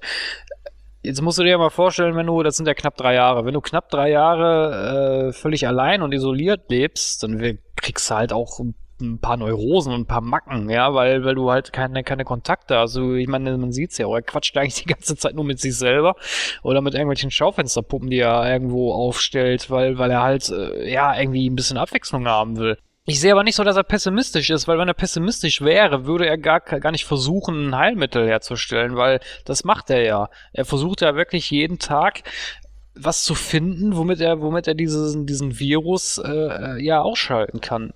Ne? Und ja, also deswegen würde ich nicht sagen, dass er von Grund auf pessimistisch ist. Ich denke auch eher, dass er so eine Art Schuld hat, weil er sagt ja selber, ähm, ja, wir haben dieses Virus kreiert und wir haben es auf die Menschheit losgelassen. Und er selbst sagt ja auch, ich muss sie retten, ich muss ein Heilmittel finden. Deswegen, als dann nachher die Frau bei ihm ist, will er das gar nicht einsehen, dass es sowas gibt, weil das würde auch irgendwo sein Weltbild kaputt machen, weil er halt der Überzeugung ist, ja, aber ich bin's, ich muss ein Heilmittel finden, weil ich bin dafür verantwortlich. Mhm. Das stimmt schon, na klar. Aber ich würde eher sagen, ähm, du kannst ja pessimistisch sein und trotzdem verantwortungsbewusst. Ich meine, das eine schließt das andere ja nicht aus. Ich nenne es, es geht hier, glaube ich, gar nicht so sehr um Verantwortungsbewusstsein, sondern ich glaube, es geht eher darum, dass er so einen Schuldkomplex hat. Weil er sagt es ja auch nachher, als die, die Infizierten ihn angreifen, sagt er ja, er schreit ja förmlich an und sagt, ich kann euch heilen, ich habe ein Heilmittel gefunden, ich kann euch heilen. Ich denke eher, er ist so, er hat wirklich so einen Schuldkomplex, weil er, er will halt als Retter dastehen. Ich weiß nicht, ob man das als Heldenkomplex auch, auch äh, auffassen kann. Vielleicht ein bisschen. Für, ähm, aber so, so kam er mir eher rüber. Mm, ja, ist eigentlich eine ganz gesunde Mischung. Ich habe es auch anders in Erinnerung gehabt. Ich habe ihn damals 2008, 2009 gesehen, ähm, habe ihn dann heute nochmal gesehen im Original und ich glaube, es ist einfach so eine Mischung. Er lebt ja relativ normal. Er hat, er hat ja jetzt auch eigentlich so alles außer, außer Mitmenschen. Äh, er kommt ja soweit ganz gut zurecht und natürlich ähm, ist das eine Lebensaufgabe von ihm, da die, die ganzen Untersuchungen, die er da in dem Labor durchführt, mit diesen komischen Rattenkötern da, die er da äh, in so kleinen Käfigen hält und auch mit den Menschen und so weiter. Aber es bestimmt nicht so sehr sein Leben. Es ist vielmehr ja eine Art Job, dem er nebenbei nachgeht, der natürlich auch wichtig ist, der für ihn eine große Bedeutung hat, aber er lässt sich davon jetzt nicht auffressen oder er lässt sich davon jetzt nicht so äh, ja so vereinnahmen, dass dass er gar nicht gar nicht mehr normalen Gedanken fassen kann. Das ist eigentlich so eine ganz gesunde Mischung. Viele äh, steigern sich da ja so sehr rein, dass sie da richtig obsessiv bei werden. Gut, okay, man kann jetzt drüber streiten, diese eine Szene, als er da tatsächlich glaubt, er hätte da mit äh, der Probe von Nummer 6 hätte er da äh, das Gegenmittel gefunden und dann eben erst denkt, ah, das ist doch ein Rückschlag und so, wo er da so ein bisschen randaliert. Okay, das geht so ein bisschen in die Richtung, aber eigentlich hält sich das alles noch ziemlich im Rahmen, finde ich. Mm, ja, ist ein guter Punkt. Ähm, also er, klar, du hast vollkommen recht, er führt ja trotzdem noch so äh, in Anführungsstrichen normales Leben. Aber ich glaube eher, dass er draußen eigentlich nur unterwegs ist, klar, um sich natürlich auch ein bisschen die Beine zu vertreten, er kann ja nur tagsüber raus. Aber er, er hat ja auch diese, diese, diese Radionachricht verfasst. Mhm. Und er sagt ja auch immer, ich bin an dem, an dem und, und die und die Zeit bin ich da und da. Ich weiß nicht mehr genau, wo er ist. Ich denke mal, deswegen macht er das auch, weil er halt auch hofft, ja, halt einen anderen Menschen zu finden oder zu treffen, ne? Ja, sicher, klar. Das ist so, das, das steht ganz äh, oben drüber. Das hat er wahrscheinlich ganz am Anfang gemacht, als es losging. Ähm, ich sehe da schon gewisse Parallelen zu Quiet Earth, den wir ja schon besprochen haben. Ähm, einmal natürlich diese Rundfunkdurchsage, die rund um die Uhr läuft auf allen Frequenzen. Ähm, dann die Schaufensterpuppen, die er da aufbaut, damit er wenigstens die Illusion von Gesellschaft hat. Ähm, das sind da schon kleine Parallelen. Gibt noch ein paar andere, aber das sind so die oder, oder die Hauptidee oder das, was man macht, wenn man einsam ist, dass man natürlich, wenn man Kontakt aufnehmen will, äh, dass man es dann eben so probiert. Ja, das ist, also wie gesagt, ich habe das auch eher so aufgefasst, das ist so ein kleiner Knacks in seiner Psyche, ne? Also wenn du so lange zu, alleine bist, äh, da drehst du irgendwann am Schlappen. Und ich glaube, deswegen hat er auch diese Schaufensterpuppen da aufgestellt. In der eine Szene, wo das ja richtig zur Geltung kommt, ist ja, wo er diesen Fred draußen irgendwo aufstellt und sich dann tierisch drüber aufregt, dass er da draußen steht, ne? Das ist eine Szene, wo ich gar nicht mal glaube, dass er das gemacht hat, weil er ist ja wirklich unglaublich äh, erstaunt darüber. Ich habe eher immer gedacht, dass es die Zombies gemacht haben. Nee, nee, nee, ich glaube, das war er. Also ich Dann müssen die schon sehr smart sein. Also diesem einen, diesem, diesem Oberinfizierten da, dem würde ich das fast sogar zutrauen, aber glaube ich eher nicht. Entschuldigung, Christoph, habe ich dich. Was? Nee, nee, äh, sehe seh ich genauso. Also ich glaube nicht, dass das die, die Zombies gemacht haben, weil, mal ganz ehrlich, also so clever waren die jetzt nicht. Die waren halt nur draußen und haben, haben nach Nahrung gesucht. Ich glaube nicht, dass sie dann irgendwo irgendwelche Schaufensterpuppen dann irgendwo hinstellen. Ich denke mal schon, dass er das selber war, um halt den Tag abwechslungsreicher zu gestalten, ne? Das ist sowieso so eine ganz komische Szene. Ich habe immer gedacht, dass diese Schaufensterpuppe ganz kurz den Kopf dreht. Kann sein, dass ich mich da vertue oder vielleicht sogar bestimmt, aber ich habe immer gedacht, so, so ein ganz klein bisschen, äh, naja. Aber auf der anderen Seite wiederum natürlich, äh, das ist, ich sehe das als Falle an von seinen, äh, von den Zombies gegenüber ihm, um ihn zu kriegen. Ist ja auch der gleiche Mechanismus, mit der er seine Fallen aufbaut, ne? Und er landet dann ja selbst drin. Kann natürlich sein, dass er so äh, schon da mit, mit dem Kopf drin ist, einfach in, in dieser Welt, dass er so langsam durchdreht, dass er einfach vergisst, welche Fallen er überhaupt aufgestellt hat obwohl er eigentlich jetzt nicht so den irrationalen Eindruck macht, ganz ehrlich. Mm, ja, das ist ein guter Punkt, weil das mit der Falle habe ich, hab ich nie so ganz verstanden, weil ich kann mir nicht vorstellen, dass die Zombies die Fallen gebaut haben, weil, seien wir doch mal ehrlich, also äh, ich traue denen das nicht zu weil siehst du doch selber, die laufen gegen eine Scheibe und schlagen sich da fast den Kopf ein, um, um die Scheibe durchzukriegen. Ne? Dann hätten sie da auch einen Stein oder was werfen können. Haben sie ja auch nicht gemacht. Also ich, ich will nicht äh, mich so weit aus dem Fenster lehnen und sagen, dass die, dass die da so eine Falle aufgebaut haben. Glaube ich nicht. Ich glaube wirklich eher, das ist das, was der Julian gerade gesagt hat, dass er selber Fallen aufgebaut hat, aber selber schon gar nicht mehr weiß, wo diese Fallen überhaupt sind. Hm. Auch möglich, natürlich, klar. Sollte man in Betracht ziehen, ja. Also wenn es vom, vom Regisseur anders gedacht war, dass die Zombies die Fallen aufgestellt haben, also dann ist das ein ziemlicher Plothole, meiner Meinung nach, weil so clever kommen die jetzt nicht rüber. Nee, die sind ja auch äh, vom reinen Instinkt gesteuert. Er stellt ja auch einmal fest, oh, also sie scheinen jetzt langsam wirklich äh, ihren Selbsterhaltungstrieb aufzugeben äh, wenn es darum geht, irgendwie Nahrung zu finden oder so. Dieser Oberinfizierte, ich weiß nicht, als was man den bezeichnen kann, der folgt ihm ja einmal nach draußen und wird dann ja auch so ein bisschen da an der einen Schädelseite angekokelt und äh, merkt das dann auch und geht dann ja wieder. Aber da stellt er dann ja auch fest, dass die Infizierten risikobereitschafter werden, langsam aber sicher, dass die auch in eine gewisse Notlage kommen, dass man das natürlich auch nutzen kann. Ja, das war, das war so ein Punkt. Ähm, ich weiß gar nicht mehr so genau. Er sagt ja, ähm, dass die, Zo also, dass die Infizierten oder Zombies, nennen wir so einfach mal einfach halber Zombies, dass die ähm, von dem Menschenblut sich ernähren, ne? Sagt er das nicht so? Oder von Fleisch der Menschen? Nee. Ja, natürlich auch. Also sie, sie essen ja sowieso alles. Also du hast ja in dieser einen Szene, wo der Schäferhund da in diese Lagerhalle oder was das mal rennt, mhm. siehst ja auch da irgendwo ein totes Reh liegen. Ja. Also die scheinen schon alles, äh, was, was essbar ist, äh, zu jagen. Also das ist, glaube ich, nicht auf Menschen beschränkt. Ja, okay, weil sonst hätte ich mir nämlich die Frage gestellt, wie haben die jetzt die ganze Zeit überlebt, ne? Ja. Wenn es keine ja. Menschen mehr gibt. Äh, eine Frage zu der Szene kurz noch. Ähm, Sam versteckt sich ja unter dem Schreibtisch und äh, Robert will ihn, will sie da ja raus kriegen irgendwie und die äh, Zombies stehen da im Kreis irgendwie. Das sieht fast aus wie so eine Teambesprechung beim, beim Mannschaftssport oder so. Ich weiß nicht, was, was, was haben die da gemacht? Die haben doch nicht gegessen. Die haben doch irgendwie, äh, war das so eine Art Ruhezustand von denen oder wie habt ihr das interpretiert? Mhm. Ja, so habe ich es auch verstanden. Ja, also irgendein so Urinstinkt äh, von Herde, keine Ahnung.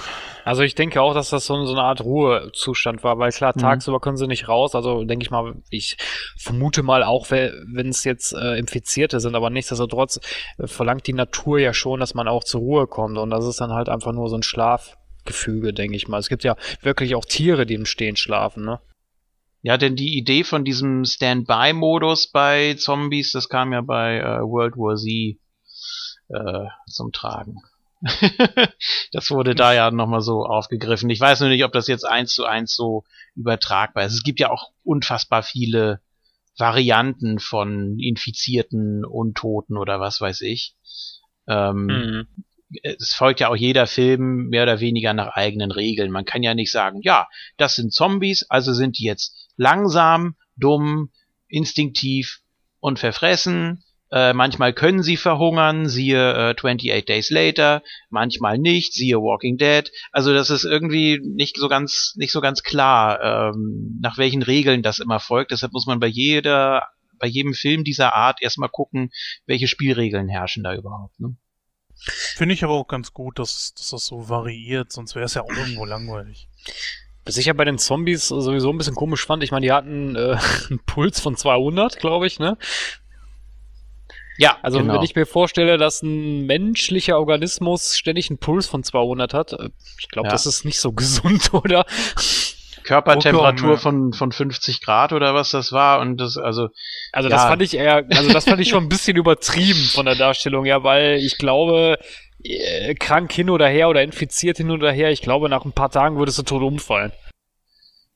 Ja gut, der Organismus. Wer sagt, dass der, das nicht so ist, ne? Hm. Na also gut, da liefen da aber schon viele rum, ne? viele Infizierte. Ja gut, was haben die gesagt? Wie viel von der Weltbevölkerung sind wohl? 99 Prozent. Genau, 99 Prozent sind gestorben. Der Rest äh, ist halt infiziert. 99 Prozent? Ja, und 12 mm. Millionen sind immun oder waren immun. Die haben natürlich äh, von der reinen Anzahl her überhaupt keine Chance gegen die Infizierten. Aber so wurde das eben dargestellt, ne? Richtig, als die, als die Frau da auftaucht, ne? Ja. Da sagt er ja, genau, da nennt er ja konkrete Zahlen und auch wer er ist, was er ist, was er gemacht hat und so weiter. Ja, ja äh, nochmal auf Robert zurückzukommen. Also es ist ja auch jemand, der versucht, sich einen Alltag zu bewahren. Wir haben es zwar kurz auch schon mal angerissen. Mhm. Das merkt man zum Beispiel auch in dem, dass er was natürlich schon wieder ein bisschen witzig ist, dass er die DVDs zurückbringt, ja. Ja, stimmt. Ja. Zurückgespult. du, der kann das. Der hat bestimmt eine Maschine erfunden, mit der man auch DVDs zurückspulen kann. ja. Und er verfällt ja irgendwann auch tatsächlich in so eine depressive Phase. Ich glaube, das kurz nachdem sein Hund gestorben ist dass er zum Beispiel auf diese Puppe dazugeht und dann äh, sie anspricht und da kommt natürlich nichts, ne? Und er dann auch immer sagt, sprich doch mit mir und äh, Bitte ja, sag Hallo, ne? Also, dass er da so, ähm, genau. ich hab's einem Freund versprochen, äh, dich heute anzusprechen und hat er natürlich schon hundertmal. Äh, er hat sich ja auch mit Sam immer darüber unterhalten. Ja gut, morgen sage ich dann mal Hallo, ne? Ja, morgen sage ich dann mal Hallo. Und äh, dann macht er das tatsächlich und ist natürlich schwer, das so nachzuvollziehen. Kann man sich überhaupt nicht so hineinversetzen, aber mhm Boah, also erstmal finde ich sehr stark gespielt von äh, Will Smith, die Szene. Dass er da eben wirklich, äh, dass es so rüberkommt, als sei das äh, ein echter Mensch und äh, völlig, völlig am Ende und auch durch den Verlust natürlich noch. Also das war schon, war schon eine ganz gute Szene eigentlich. Natürlich wusste man, da passiert jetzt nichts weiter, die würde jetzt nicht plötzlich anfangen zu sprechen. Ich glaube, dann hätte ich den Film ausgemacht. Aber das, oder wenn das so ein Tagtraum gewesen wäre und ähm, alles, was er träumt, das spielt ja an der Vergangenheit. Also er fängt ja jetzt nicht wirklich an zu spinnen oder hat ja jetzt keine keine wirklichen Halluzinationen. Vielleicht hat er Blackouts, vielleicht hat er irgendwelche Aussetzer, siehe, siehe Fred äh, und die ganze Geschichte, was wir eben besprochen haben, aber insgesamt bleibt er ja rational. So, so gut es eben geht, soweit es ihm möglich ist in seiner Situation. Ja, und auch dieses obligatorische Angucken von diesen Nachrichtenvideos, die er aufgezeichnet hat. Mhm. Frühstück äh, ist wichtig für ihn, ähm, Abendessen, also Sport. er bewahrt, äh, ja, natürlich, auf jeden Fall. Ganz besonders wichtig für ihn, damit er äh, entkommen kann, falls die Zombies ihm irgendwie zu nahe kommen. Manchmal holt er sich ja auch verschiedene äh, von den Zombies und dann muss er ja irgendwie äh, fit genug sein, um agieren zu können. Aber ansonsten finde ich, ist es schwierig, ihn wirklich einzuordnen. Es ist schon alles ein bisschen, zumindest was ihn betrifft, sehr depressiv irgendwie. Das, Also- das ist. Hm? Ähm, es gibt Kritiken, da wird auch beschrieben, äh, genau die richtige Mischung aus Optimismus und unterschwelliger Verzweiflung. So, ich glaube, das fasst Ich- das ganz gut zusammen. Aber ich würde eher sagen, es ist kein Optimismus bei ihm, es ist Verantwortung. Er hat einfach ein sehr großes Verantwortungsgefühl, würde ich sagen, und macht deswegen einfach weiter. Er ist ja dann irgendwann auch bereit, sich selber umzubringen, weil er da gar keinen Sinn mehr drin sieht, nachdem sein Hund gestorben ist. Das ist ja die Szene, wo er an diesem äh, Pier oder was das war, an diesem Hafen, die ganzen Zombies umgenietet hat. Und Hm, Habe Ja. ich nicht so gesehen. Habe ich, habe ich nicht so gesehen. Ähm, er hat mit Sicherheit nicht versucht, sich umzubringen auf diese Weise, sondern glaube ich auch nicht. er wollte glaube eher, das war einfach, so ein Racheakt. ja genau, er ist einfach völlig ausgerastet, geriet komplett in Rage und hat sich gesagt, so, jetzt nehme ich euch alle mit. Und ähm, das war aber kein, kein Opfern dann in dem Sinne. Also so hat er bestimmt nicht kalkuliert. Und das, was ihm da zum Schluss passiert ist, dass er da so über diese, über diesen Abhang darüber rutscht, das war ein Unfall, das war nicht äh, gewollt.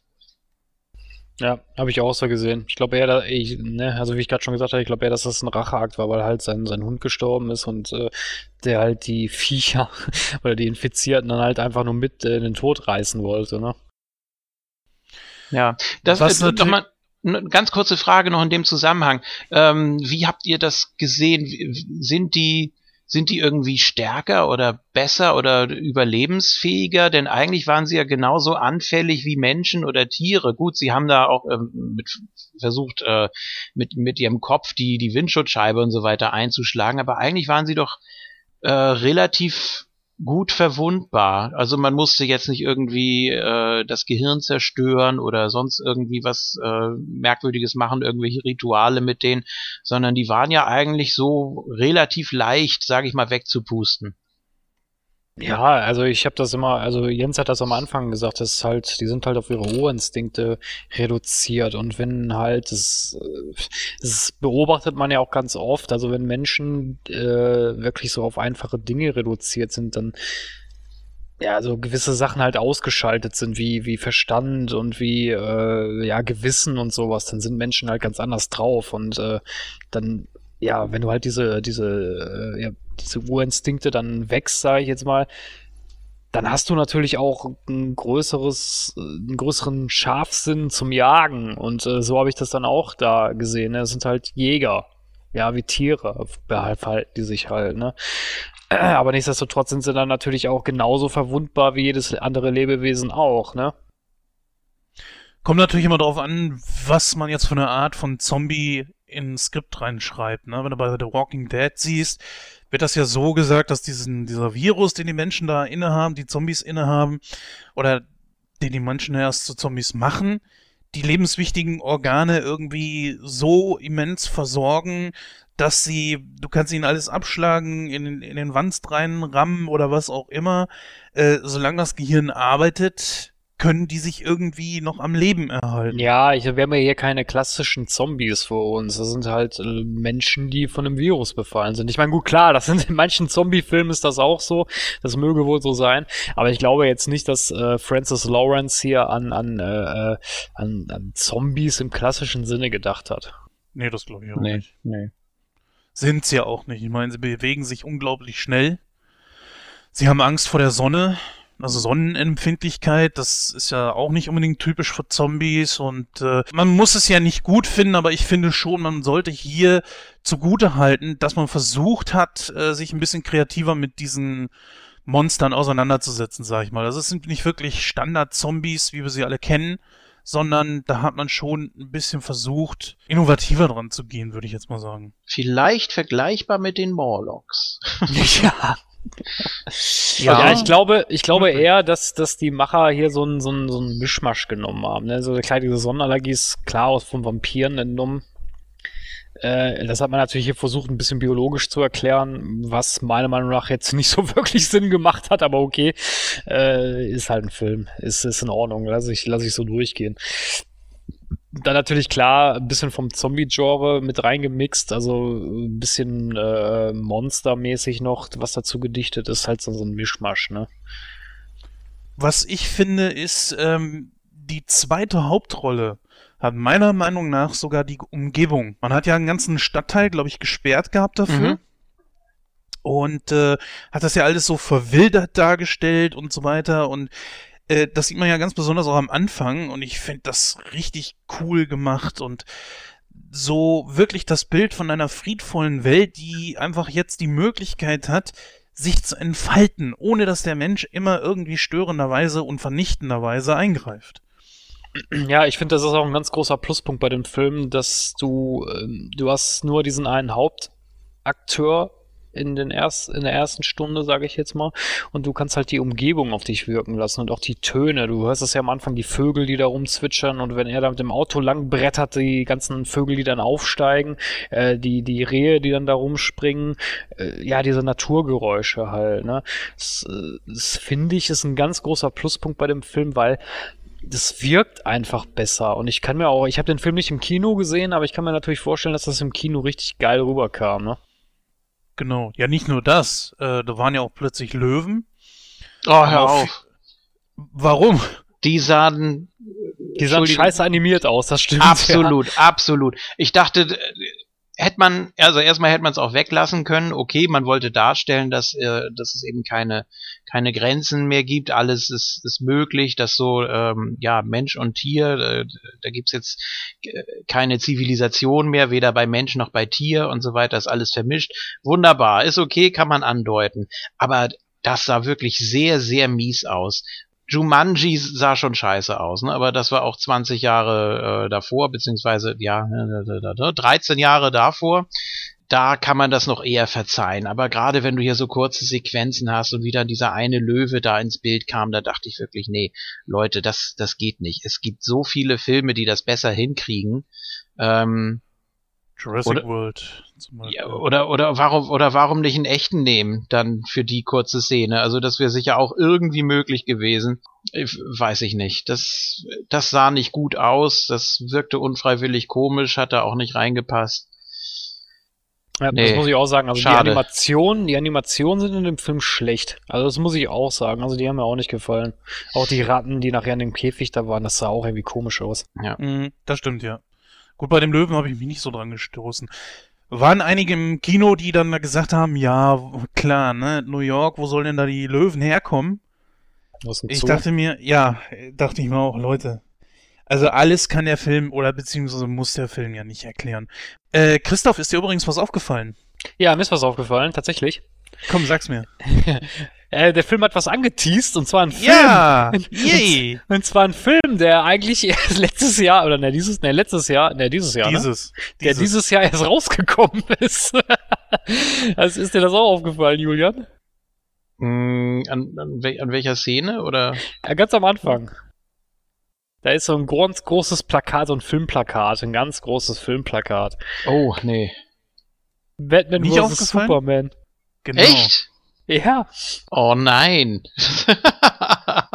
ja.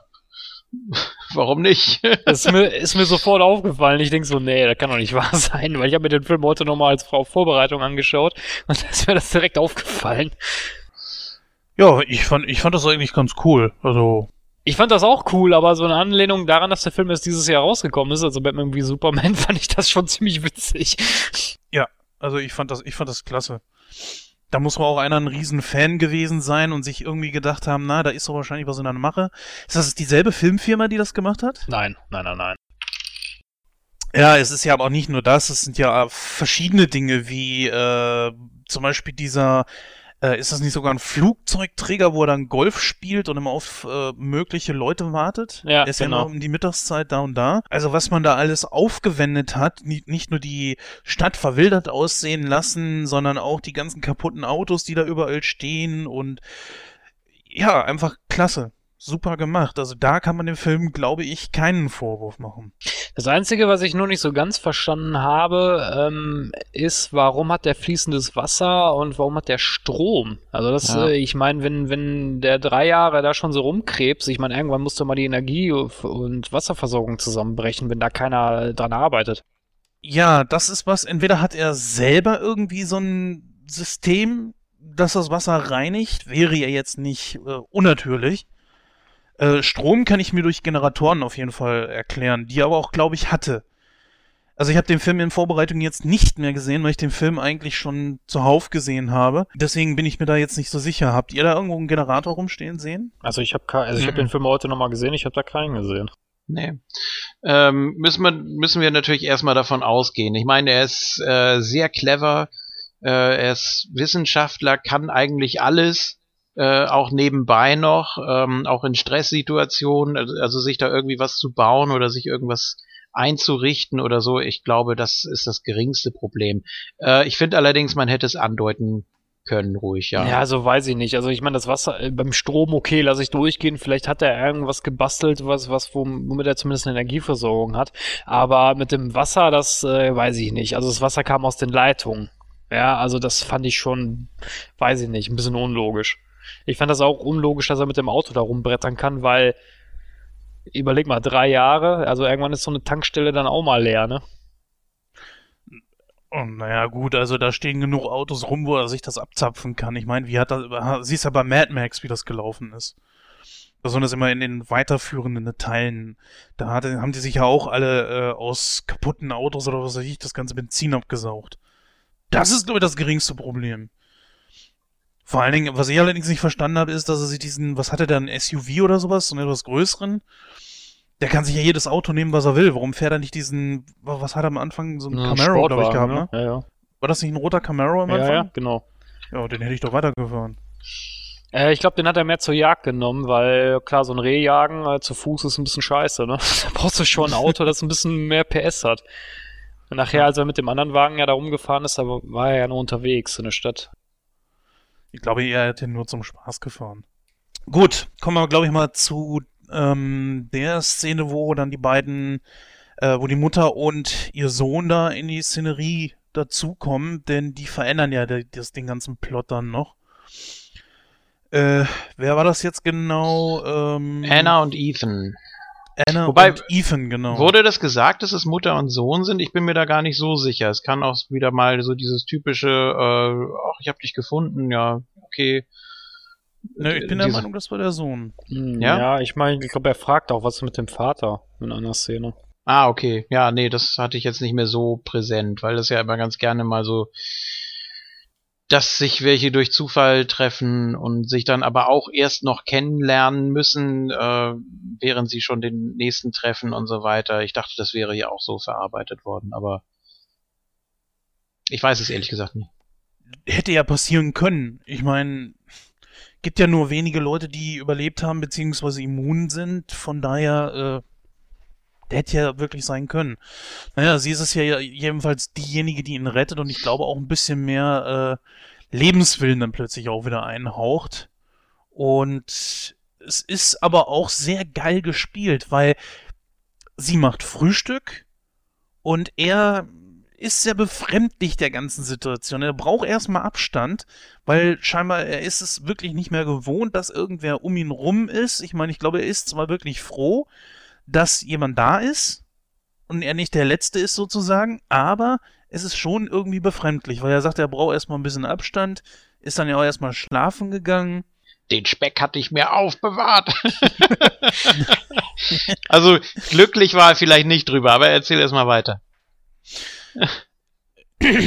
Ja, ich war eigentlich schon so gut. Ach so. Also okay. ich, fand, ich fand die Idee jetzt eigentlich ganz gut, dass ähm, er durch diese ganze immense Zeit, die er jetzt alleine gewesen ist, was ungefähr vier Jahre waren, weil normalerweise stellt man sich das ja, glaube ich, so vor, du bist total alleine, isoliert, keine Menschenseele um dich rum. Klar, äh, er hat den Hund gehabt, aber der kann ja nicht antworten. Und plötzlich ist da jemand. Und das ausgerechnet sogar äh, noch jemand vom anderen Geschlecht.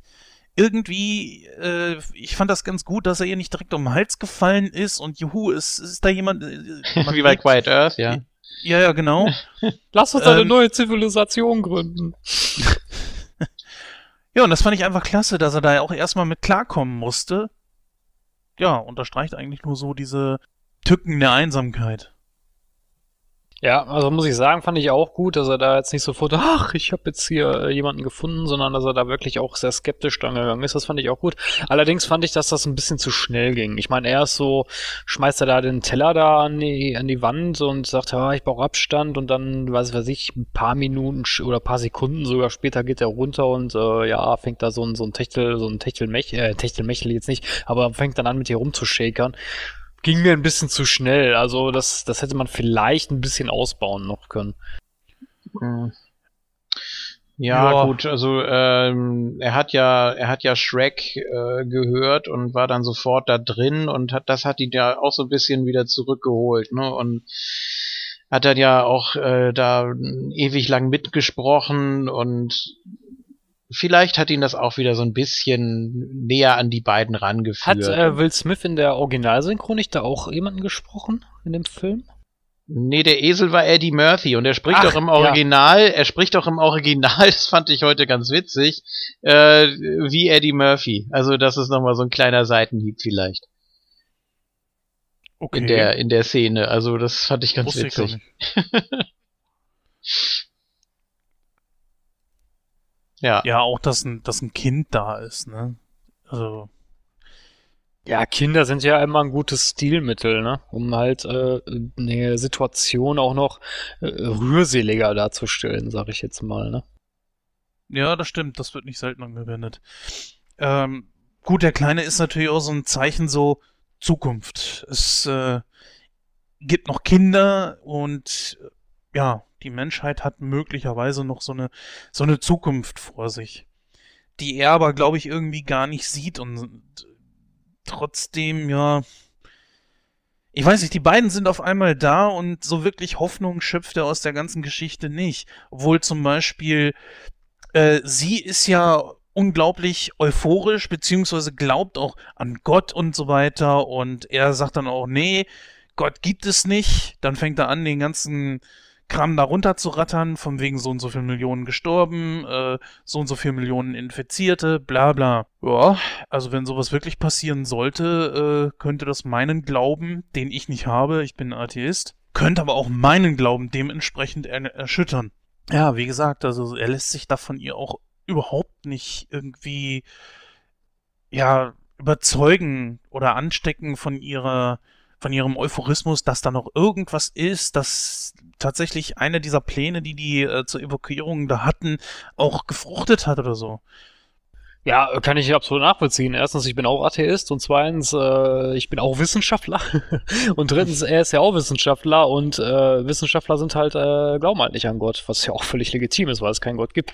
Aber ähm, ja, das hat aber gepasst so, so zum Bild her. Also, dass er nicht da an so einer göttlichen Fügung glaubt und äh, weil es ja auch schwachsinnig ist. Er sagt ja auch selber, ja, du bist hierher gekommen, weil du meine Stimme im Radio gehört hast. Was wahrscheinlich auch so gewesen ist. Ja, sicher, na klar. Deswegen konnte sie ihn ja auch dann retten an diesem Pier. Sag ich mal. Naja, auf jeden Fall äh, bisschen blöd ist, also über den Jungen erfährst du natürlich so kaum irgendwas, gar nichts, also überhaupt kein Raum für da. Sie selber, hm, bleibt natürlich auch kaum Zeit, um da irgendwie großartig was an Charakter aufzubauen. Ähm, sie ist halt mal schnell eben runtergerattert, so möchte ich das sagen. Ja, fand ich auch schade. Das fand ich bei Quiet Earth äh, besser gelöst. Da ist zwar auch die ersten äh, knapp 40 Minuten eine One-Man-Show, ähm, aber man erfährt dann trotzdem, weil da einfach Ruhe einkehrt in dem Moment, als äh, Joanne auftaucht, äh, da erfährt man einfach viel mehr. Und das hat hier natürlich sehr gefehlt. Also ab dem Moment, wo die beiden neuen Charaktere auftauchen, geht es ja wirklich äh, rapide dem Ende zu. Und ähm, das fand ich ein bisschen schade, dass man da einfach nicht so äh, noch, noch damit gespielt hat, dass man da die Charaktere noch so ein bisschen aufdeckt und entdeckt, sondern dass die wirklich nur so Mittel zum Zweck waren, dass er dann da eben sich, sich aufgibt oder ja, weiß ich nicht, oder, oder da die Zukunft sieht in den beiden und fand ich, fand ich schade, fand ich ein bisschen runtergerattert. Ja, dann kommen wir mal zu der alles entscheidenden Szene oder wie ich immer so sage, so die Heldenallüren werden hier komplett bedient. das ist natürlich die Szene im Kellerlabor von ähm, Robert und ja, was passiert da letztendlich? Die Zombies äh, haben die beiden durch das Haus gejagt und letztendlich äh, haben sie sich im Keller verschanzt und ja, ähm, Robert bemerkt dann aber, dass die infiziert, dass das infizierte Alpha-Weibchen äh, ja auf, die, auf, sein, auf sein Heilmittel angeschlagen ist und ja, damit halt nicht alles verloren ist, äh, ja, nimmt er halt oder nimmt halt das, äh, zapft halt etwas Blut von ihr ab und gibt das dann der ähm, Anna und sagt, äh, ja, du musst, du, hier, da ist das Heilmittel, befindet sich in diesem Blut, du musst es halt äh, weiterreichen oder du musst es aufbewahren und ihr könnt euch in den Kohlenkeller da verscharren und ich bleib jetzt hier und spiel den Helden und äh, zünde eine Handgranate. Fand ich ein bisschen dämlich, weil ich, Anna sagt mhm. doch sogar äh, irgendwie, ja, hier ist doch noch Platz für dich drin. Ja, und er eben. sagt ja dann, und er sagt ja dann, nein, die werden nicht aufhören. Aber Das sagt zu ihr dann, aber sagt zu ihr dann, aber ihr seid hier drin sicher. Hä? Sehr, sehr konstruiert das Ende. Fand ich auch, also zum einen sehr gerusht, äh, die Szene. Dann hier natürlich war alles äh, komplett äh, ex machina, da diese Klappe da, wohinter man auf jeden Fall sicher ist, egal was passiert. äh, also, ja, okay, geht da mal rein. Ja, hier ist ja noch Platz. Nö, ich, äh, oh, da ist ja ein Loch in dieser Scheibe, die der Oberinfizierte da gerade reingehauen hat. Da könnte sogar eine Granate durchpassen. Dann schmeiße ich das mal eben da durch und komme dann mit zu euch. Äh, für den Fall, dass ihr meinen, meinen wissenschaftlichen Sachverstand noch brauchen könntet, Ja, anstatt dann nur diese Blutprobe mitzugeben. Äh, es es wäre, glaube ich, ein bisschen hilfreicher noch gewesen, aber nein, er muss sich da gleich wie so ein Labor-Rambo da in die Zombies reinschmeißen, mit der Granate in der Hand, die auch ewig gebraucht hat übrigens. ja, Ähm, richtig. und es war keine Zeitlupenstudie da, äh, muss er da natürlich äh, den, den Heldentod sterben und sich dann quasi seiner Frau und seiner Tochter entgegenwerfen und dann mit einem großen Knall zugrunde gehen. Fand ich, äh, ja, zu pathetisch an der Stelle und vor allem auch so unnötig. Es war so, äh, ja, man, man wollte dann nochmal so in diesem, in diesem Nachspiel, was es dann gab, in dieser letzten Szene, wollte man dann nochmal ruhig drauf eingehen. Er hat Warum der Film I, I Am Legend heißt. Ne? ja, genau. Er, das ist seine, ähm, das ist sein Erbe und das ist seine Legende und er hat das geschafft und er ist der Größte und er ist der Held. Ja, der hatte zwar keine Lust mehr, uns zu begleiten und möglicherweise noch zu helfen und da überhaupt mal zu erklären. Und als sie dann zum Schluss da diesem Soldaten die Blutprobe da in die Hand drückt, und dann denkt er ja auch, ah, schön, was ist denn das jetzt genau? Was machen wir denn jetzt am besten damit? Der hätte da so viel noch helfen können. Ähm, mit dem Sachverstand, wie der sich da die knapp vier Jahre über Wasser gehalten hat. Und das fand ich einfach völlig, völlig daneben, nur damit der Hauptdarsteller da äh, den, den Märtyrer macht. Sti- sti- Stimme ich dir absolut zu. Ich fand auch die Szene äh, total dämlich. Das war wirklich so Deus Ex Machina mäßig, weil äh, mal ganz ehrlich, ich meine, wo wäre jetzt das Problem gewesen, die Handgranate durch, durch die Scheibe zu schmeißen und dann selber Ja. in den Kohlekeller zu kriechen, wenn man doch angeblich da so sicher ist und die kleine Tür von dem Kohlekeller die Explosion sogar äh, überstanden hat, weil die wahrscheinlich aus äh, Titan war oder so, keine Gut, Ahnung. das, das lässt sich ja tatsächlich bauen. Das wäre ja gar nicht mal so äh, schrecklich gewesen. Ähm, aber äh, wie gesagt, es war sehr konstruiert, wie das da in die Szene reinkam. Und das, ja, Ich meine, ich kann, er sagt ja selber, ja, ich will den Ort hier nicht verlassen, weil das ist Ground Zero, hier hat alles begonnen, bla bla bla. Ja, aber Junge, du hast doch jetzt das Heilmittel gefunden. Das ist ja das, warum er überhaupt da bleiben wollte, ja. Ja. ja aber er hat's doch jetzt gefunden. Er hat doch gar keinen Grund mehr, jetzt da zu bleiben. Mal ganz ehrlich. Und so ein, so ein, so ein Heldendrama-Tod da zu sterben, wie du Labor-Rambo, finde ich richtig cool. ja. Ja, ist doch wahr, wie er sich da mit der Schulter da dem einen da noch entgegenschmeißt und dann, ah, nee, es war, es war mir, es war mir einfach zu weit drüber. Ähm, und vor allem, was am wichtigsten gewesen wäre, er hätte ja jetzt wieder Verantwortung tragen können. Er hätte doch Verantwortung gehabt. Gut, okay, Ersatzfamilie, das ist immer, das ist immer ein schwieriges Thema und wir gehen ja auch alle davon aus oder er allen voran, dass seine ursprüngliche Familie tot ist.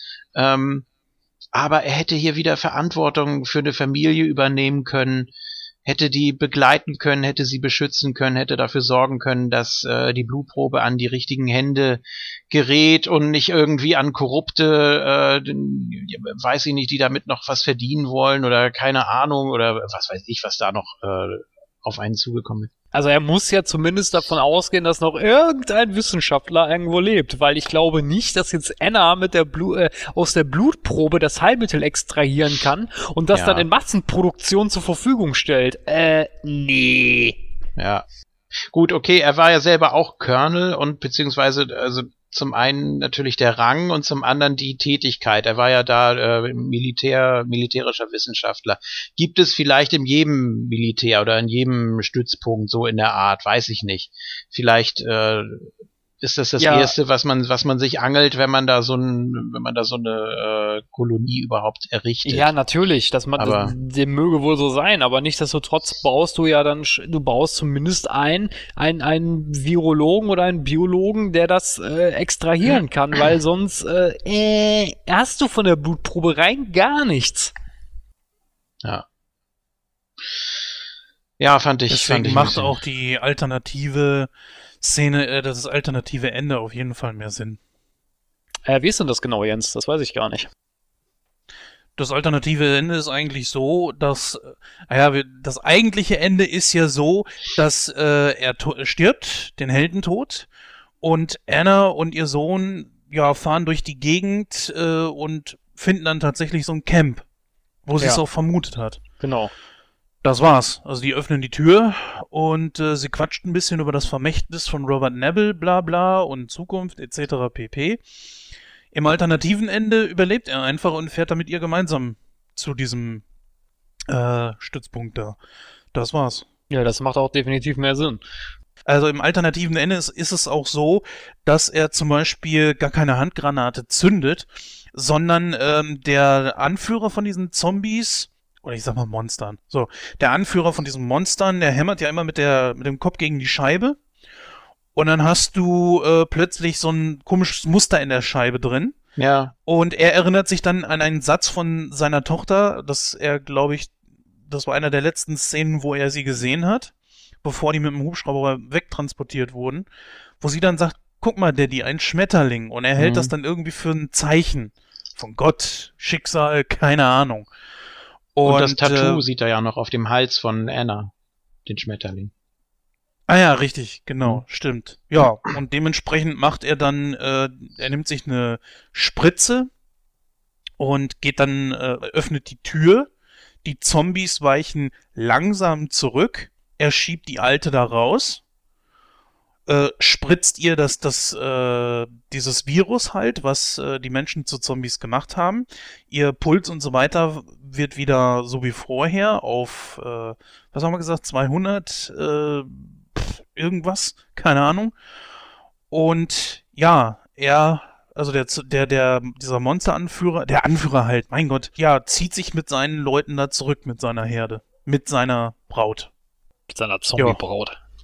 Ja, also für mich ein etwas schöneres Ende als diese Heldentod-Scheiße, für die sie sich dann letzten Endes auch entschieden haben, das in die Kinofassung zu bringen. War das Leider muss man sagen, äh, ja?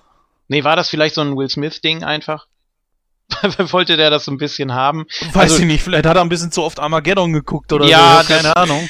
Kann ich mir auch ganz gut vorstellen, vor allem weil er ja auch äh, wieder seine halbe Familie damit reingebracht hat. Also diesmal seine Tochter in den Animated Comics, die auch, also die vier Animated Comics, die auch auf der DVD äh, zu sehen sind, übrigens sehr gut geworden sind. Also ich bin ja sonst kein Fan von sowas, aber das hat mir richtig gut gefallen. Da war auch seine ah, ja, Frau stimmt, wieder dran beteiligt. Comics, genau. Ja, wo du siehst, auf äh, wie noch in in Indien und in China und äh, glaube Colorado oder so und dann noch irgendwo, wo du dann siehst, wie da der, äh, wie da der Virus ausbricht und so weiter. Da hat seine Frau dann auch äh, mitgewirkt, mitgesprochen und so.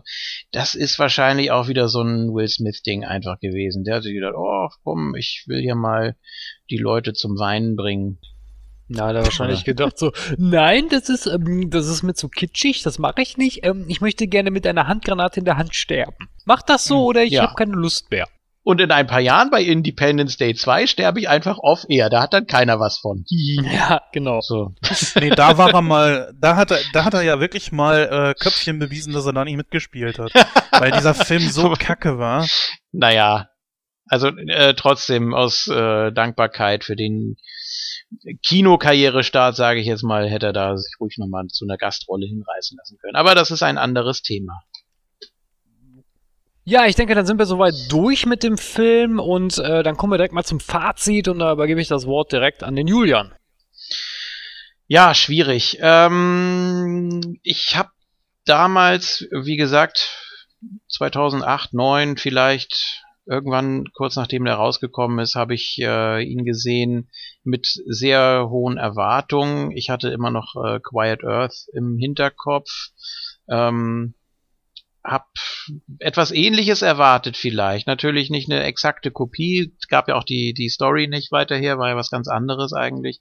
Ähm, aber ich habe schon sowas in der Richtung erwartet. Ich dachte jetzt irgendwie der, der letzte Mann auf der Welt und äh, Apokalypse und so weiter. Äh, war damals dann relativ enttäuscht. Dann habe ich gedacht, ja, den Film packe ich jetzt erstmal in den Giftschrank und gucke ihn mir erstmal nicht mehr an. Dann habe ich ihn heute nochmal, äh, wie gesagt, im Original gesehen und muss sagen, dass er mir doch um einiges besser gefallen hat als damals. Hatte für mich mehr, äh, ich habe mich mehr auf den Film eingelassen, sage ich mal. Ich habe äh, die Atmosphäre mehr mitgenommen.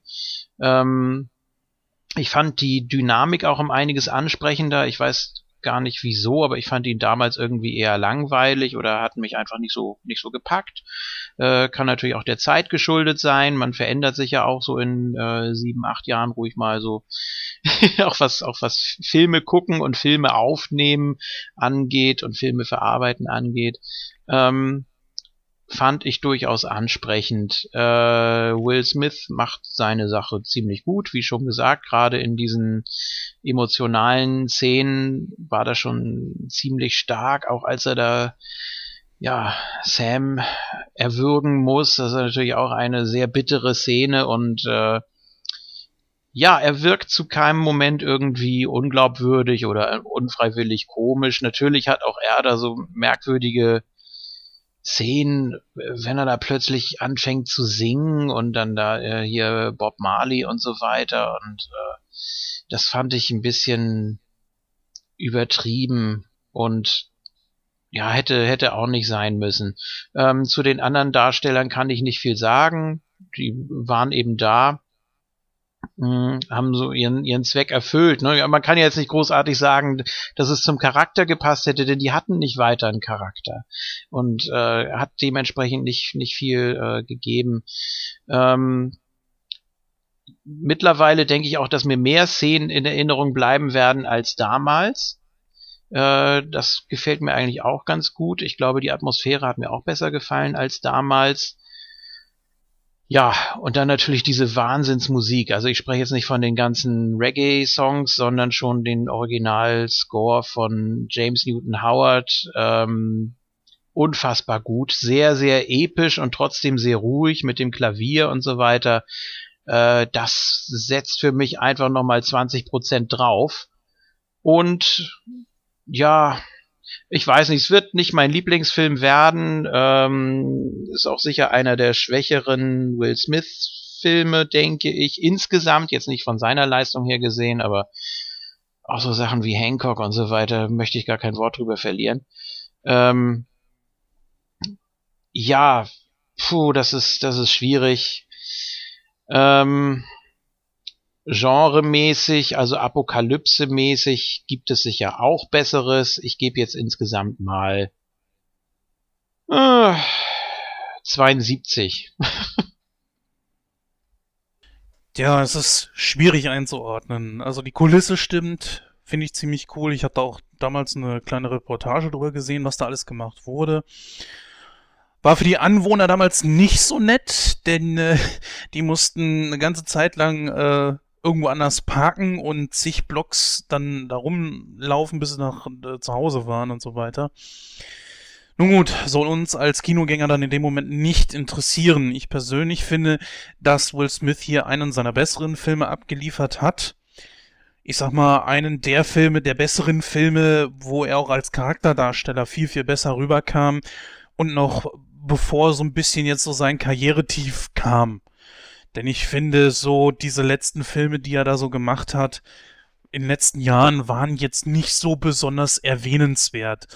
Ne, ähm, ich denke da besonders an so Filme wie, ähm, sagen wir mal, After Earth oder sowas. Ja, das war jetzt wirklich, äh, weiß ich nicht. Also, Man in Black 3 war auch nicht so toll. also, Focus war jetzt auch nicht so der absolute Superfilm. Äh, er steigert sich momentan aber wieder mit Suicide Squad, Erschütternde Wahrheit. Also das waren wieder bessere Filme von ihm und ich hoffe, es geht so weiter.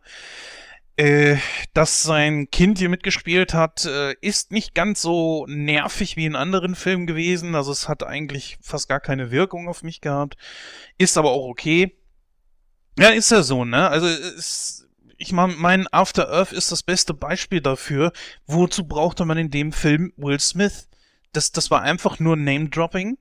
In diesem Fall, äh, ja, wie im Wrestling schon fast, du nimmst einfach einen höheren Namen, um halt äh, den noch nicht so bekannten zu pushen. Und in diesem Fall war das einfach Name-Dropping. Naja, ähm, I Am Legend kann ich schon als einen der Filme ansehen, den ich mehrfach gucken kann, allerdings mit einem etwas größeren Zeitraum dazwischen. Ja, es gab ein paar Plot äh, ja nicht Plot Holes, es gab ein paar Plot Parts, die ich nicht so toll fand, die wir auch schon angesprochen haben. Ja, unterm Strich, du hast 72 gegeben. Ja, doch, pendel ich mich auch so ein, so um die 72 Prozent, ja. Christoph, wie ist bei dir?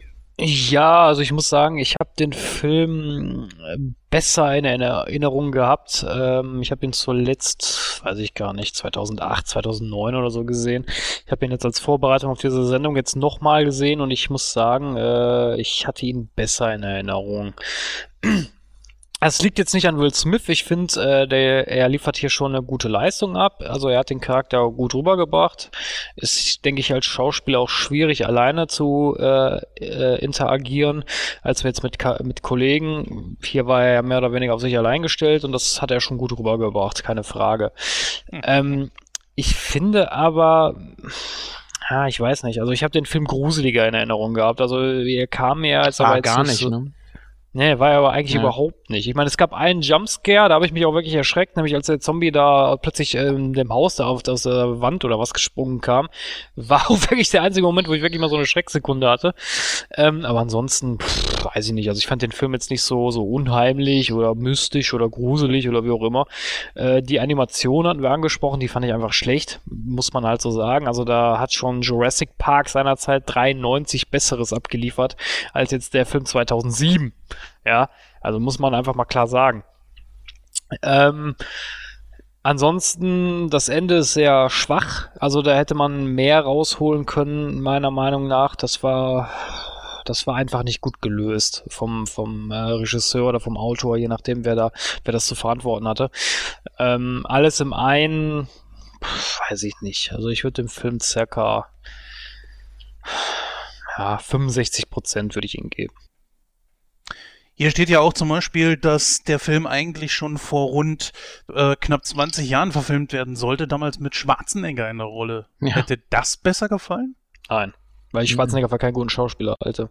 Also diesen, diesen Wissenschaftler, ähm, der auch so ein bisschen zwiegespalten ist, hatten wir vorhin das Thema, den musst du ja auch entsprechend rüberbringen. Fand ich schon eine recht gute Lösung. Und Will Smith ist ja auch einer, Jens hat eben noch ein paar andere Filme angesprochen, der probiert ja wirklich jedes Genre aus, ne?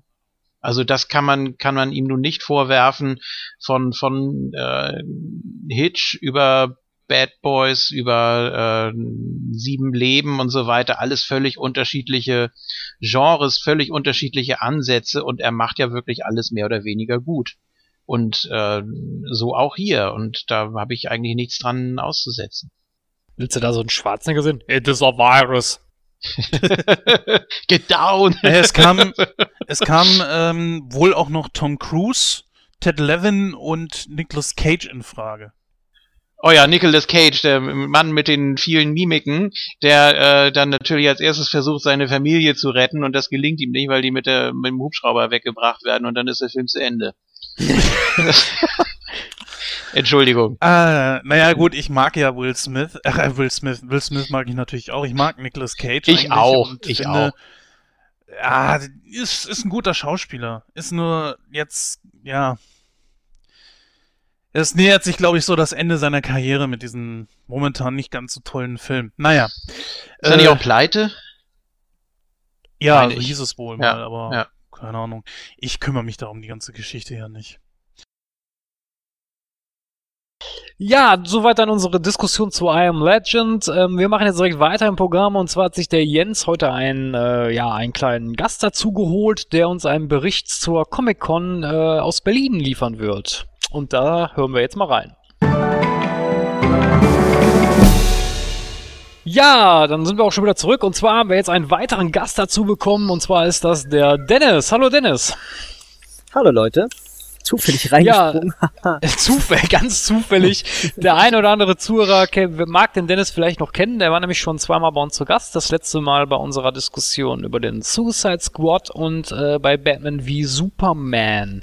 Ja, und der Dennis hat, äh, ja, er hat einen kleinen Bericht mitgebracht, so möchte ich das mal nennen. Und zwar war der Dennis nämlich auf der Comic Con in Berlin und äh, da wollte er uns mal einen, ja, wie ich schon gesagt hat, einen kleinen Bericht mal zukommen lassen, nicht wahr? Äh, kleinen Bericht, ja. Äh, ihr dürft mich auch ruhig gerne alles Mögliche fragen. Ja, fangen wir am besten erstmal so an. Warum überhaupt die Comic-Con in Berlin? War das wegen den äh, Stargästen, die da hingekommen sind? Oder, ich meine, es gibt ja auch eine in Dortmund, war, glaube ich, eine, in Hannover. Nein, in Also- Dortmund, die ist erst im Dezember. Ach, die kommt erst? Ja. Okay. Ja gut, aber er hätte sich ja auch äh, später dafür, für, für später den Besuch da entscheiden können. Ne? Und Das ist ja, glaube ich, auch mehr in deine Nähe. Oder wo kommt, wie, wie ist das? Richtig, Warum ja. Berlin? Ähm, also zum einen natürlich wegen dem Star-Aufgebot, ähm, zu dem ich gleich natürlich was sage. Und Mhm. zum anderen war es eigentlich auch ein Besuch einer Freundin, die dort seit längerem jetzt wohnt. Also was heißt dort? Jena. Ich wohne ja in Karlsruher Umgebung, das heißt fünf Stunden erstmal nach Jena und dann nochmal zwei Stunden nach Berlin. Ähm, und der Okay. Samstag war auch mein Geburtstag. Yay, yay. Ähm, das heißt, Ja, Das haben wir irgendwie alles-. Dankeschön. Das haben wir quasi alles drei mit einer Klappe geschlagen. Ähm, ja, doch, war turbulent und deswegen, äh, ich war ja auch auf der Comic-Con in Stuttgart, da waren eigentlich auch coole Leute, das ist jetzt eine Stunde von mir entfernt, das ist natürlich etwas angenehmer. Und ähm, Ja. Berlin war jetzt halt mal eine Weltreise. In halb Deutschland. Ja, äh, du hattest gesagt, du bist wegen dem Programm dahin. Äh, dies, das Programm sind natürlich entsprechend die Stars. Wahrscheinlich auch Cosplay und so weiter. Äh, Mhm. Gehen wir das mal im Einzelnen durch. Wer von den Stars, also wer, wer war denn jetzt wirklich an Stars da? Wer, wer ist es? Wo, woher kennt man die Leute? Weil nicht jedem wird ja jeder was sagen. Mhm. Äh, nicht jeder wird jedem was sagen. Also ich, denk, ich denke, die Hauptleute, die man kennen müsste, sollte, ist äh, Christopher Lloyd, Doc Brown aus Zurück in die Zukunft. Ähm, Mhm. Dann, ähm, wen haben wir noch? Den Ray Park, der Darth Maul oder von X-Men, der Toad. Dann ähm, Freddy Krueger natürlich, Robert Englund und ähm, wie hieß er? Der andere, ähm, der Jason gespielt hat. Ähm, ja, Das waren ja auch verschiedene. Ne? Ja, also Jason ein- war ja nicht immer der gleiche, glaube ich. Ja, das ist der letzte gewesen, der auch Freddy vs. Jason mitgemacht hat. Ähm, genau, der war da. Dann äh, Marcy Darcy von Schrecklich Nette Familie. ähm, Amanda Beers. Amanda Beers an dieser Genau. Stelle. Richtig. genau. Ähm, ja, dann für alle Buffy-Fans, äh, unter anderem auch meine Freundin. äh, Spike war dort. James Masters. Der hat tatsächlich auch am Tag vorher ein Konzert gemacht. Das hat aber auch nochmal 35 Euro oder so gekostet. Da waren wir nicht. Aus Zeitgründen. Nee, aber ähm, der war dort. Ziemlich coole Sau. Ähm, Famke Jansen war dort, die ähm, Oh. Phoenix Jean Grey oder ähm, Xenia Onatop aus GoldenEye. Ähm, dann Oder halt, hier ähm, mit, ähm, na, wie heißen sie? Die, hm, na, mit Liam Neeson die Filme.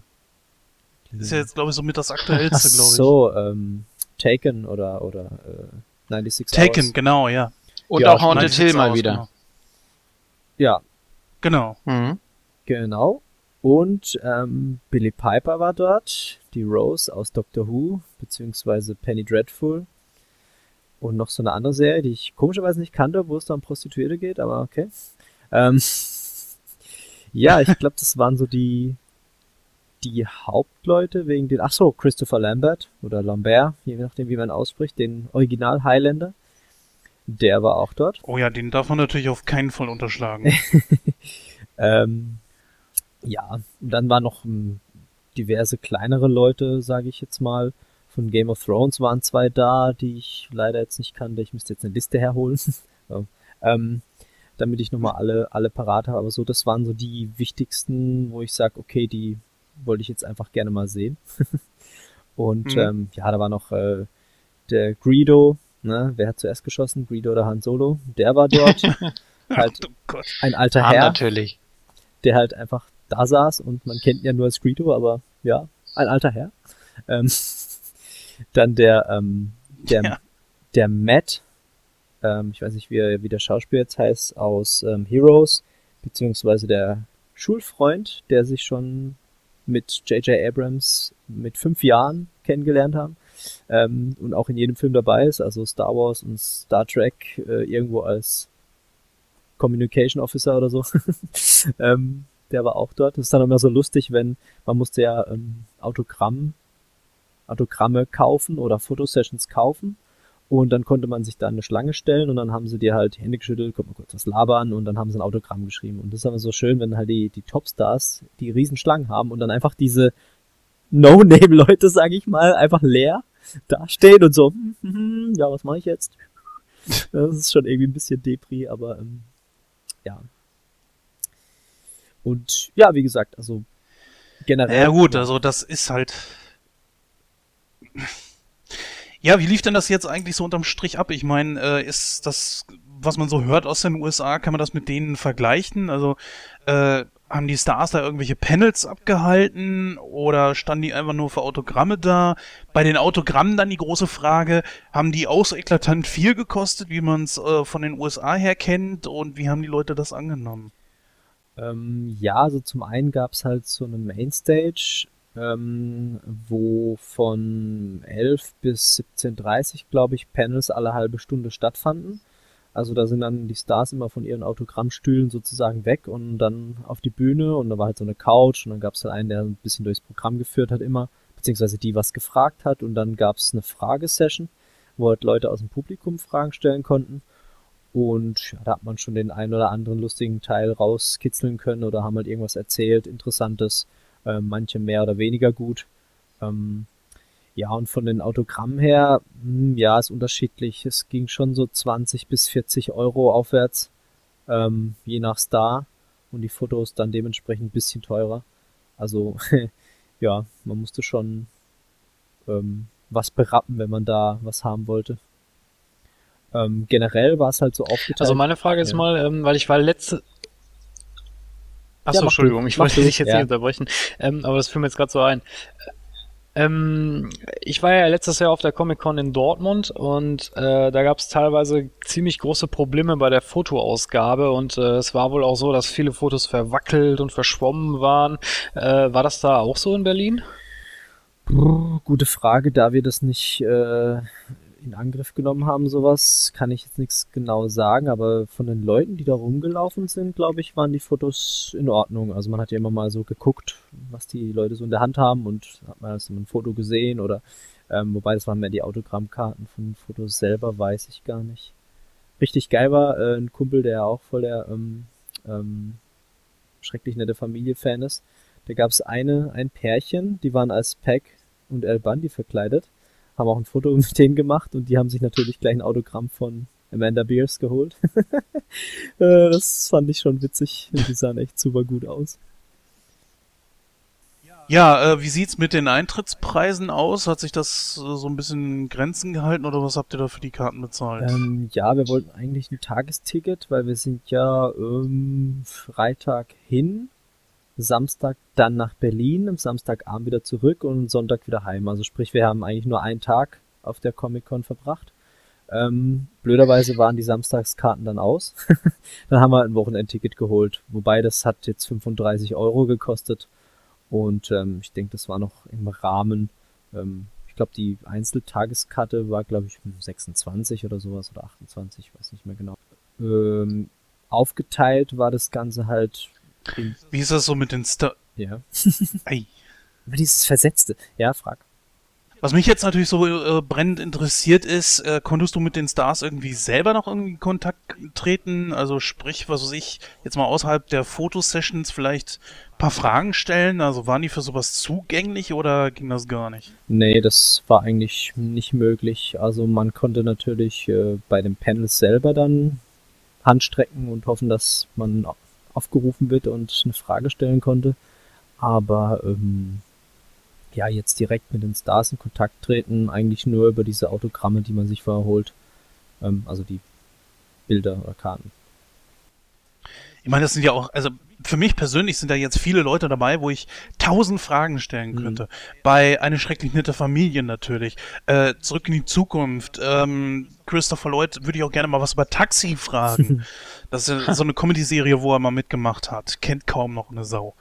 Ne? Mhm. Oder äh, natürlich, klar, Christopher Lambert über Highlander, warum dieser Kuddelmuddel, äh, warum kein Film zum anderen passt, also kein Teil zum anderen passt, etc. pp. Tausend Fragen und so weiter. Waren da wenigstens ein paar interessante dabei? Oder, oder hast du auch gar nicht alle Panels mitgemacht? Wir haben eigentlich die meisten Panels mitgemacht, also die, die uns jetzt nicht so interessiert haben, aber das waren eigentlich recht wenige. Ähm, ja, diese, natürlich solche Fragen hat man immer so ein bisschen im Kopf und äh, es waren unter Umständen auch nette Fragen dabei. Ich weiß nicht, ob ihr Buffy-fit seid. Also ich bin's nicht. Ja, ich bin, ich bin sehr Buffy-fit. Okay, ähm, da hat zum Beispiel eine gestellt, wie das für ihn war, als er diese Rape-Szene mit Buffy machen musste. Also quasi, weil, Ja. weil man ja eigentlich erst diese liebenden Charakter hat und dann auf einmal diesen Sinneswandel oder keine Ahnung, ist er wahrscheinlich böse geworden, der Spike. Und hat Nein, das ist, äh, war, war jetzt, war ein bisschen anders. Er ist jetzt nicht böse geworden, aber okay. Ich weiß aber, ich weiß aber, welche Szene gemeint Okay, ist. also wie gesagt, ich kenne die, die Buffy-Folgen, ich habe mal ja mal ein, zwei, drei oder so gesehen, vor allem die Musical-Folge, aber die Serie nicht. Und meine Freundin meinte auch, oh, das ist eine echt gute Frage. Und er war dann auch so ein bisschen, also er war eigentlich die ganze Zeit cool drauf, aber als diese Frage gestellt hat, musste er schon so ein bisschen schlucken und hat dann gesagt, ja, es war ziemlich hart für ihn. Und er meinte auch zu den Autoren, wie könnt ihr nur sowas antun? Uns, weil wir leben ja diese, diesen Charakter. Und ähm, für die ist es halt, ja, schreibe ich halt mal. Und ähm, für ihn war es halt schwierig, halt sowas zu machen und hat dann auch so ein bisschen dieses Mann-Frau-Verhalten so ein bisschen, weil ja normal immer, ähm, ja, weiß ich, irgendwas hat er da noch, noch erzählt, bin mir nicht mehr ganz sicher. Also dafür hat er das aber, also wenn ich kurz unterbrechen darf, dafür hat er das aber sehr gut gespielt. Also die Szene kam wirklich sehr gut rüber. ja, klar. Also nur es fiel ihm halt, so wie er es gesagt hat, nicht leicht, halt sowas zu spielen. Und das war zum Beispiel so eine Frau, wo ich dachte, ah, cool. Mist, hätte ich doch die Folge mal gesehen oder überhaupt Buffy ganz angeguckt, dann wüsste ich jetzt mehr Bescheid, aber das fand ich dann gut. Also war selber für mich, als der die Szene nicht kennt, interessant, äh, wie der Schauspieler halt darauf reagiert und so. Und ja, und sowas kam dann schon mal vor, aber dafür war die halbe Stunde halt einfach viel zu wenig, weil die erstmal auf die Bühne kamen, dann manchmal auch zu spät und dann bla bla bla und ja und das und ach, Berlin, hallo und so jenes und dann sind schon mal zehn Minuten rum und ja, das ja, alles sehr, sehr knapp. Das ist wirklich zu knapp, ja. Konnte man denn wenigstens, also warst du bei auch äh, dem Panel von Amanda Bears? Äh, die hatte keinen, das war ein bisschen blöd. Was? Nee, die hatte da, also es ist nicht alle Stars hatten ein Panel. Und sie war halt nur bei den Autogramm-Dings, weil da, da hätte ich auch wahrscheinlich irgendwas gefragt oder irgendwas Lustiges erwartet. Ja. Also mich würde ja zum Beispiel mal interessieren bei ihr, warum eigentlich so von ihr schauspielmäßig gar nichts mehr kommt.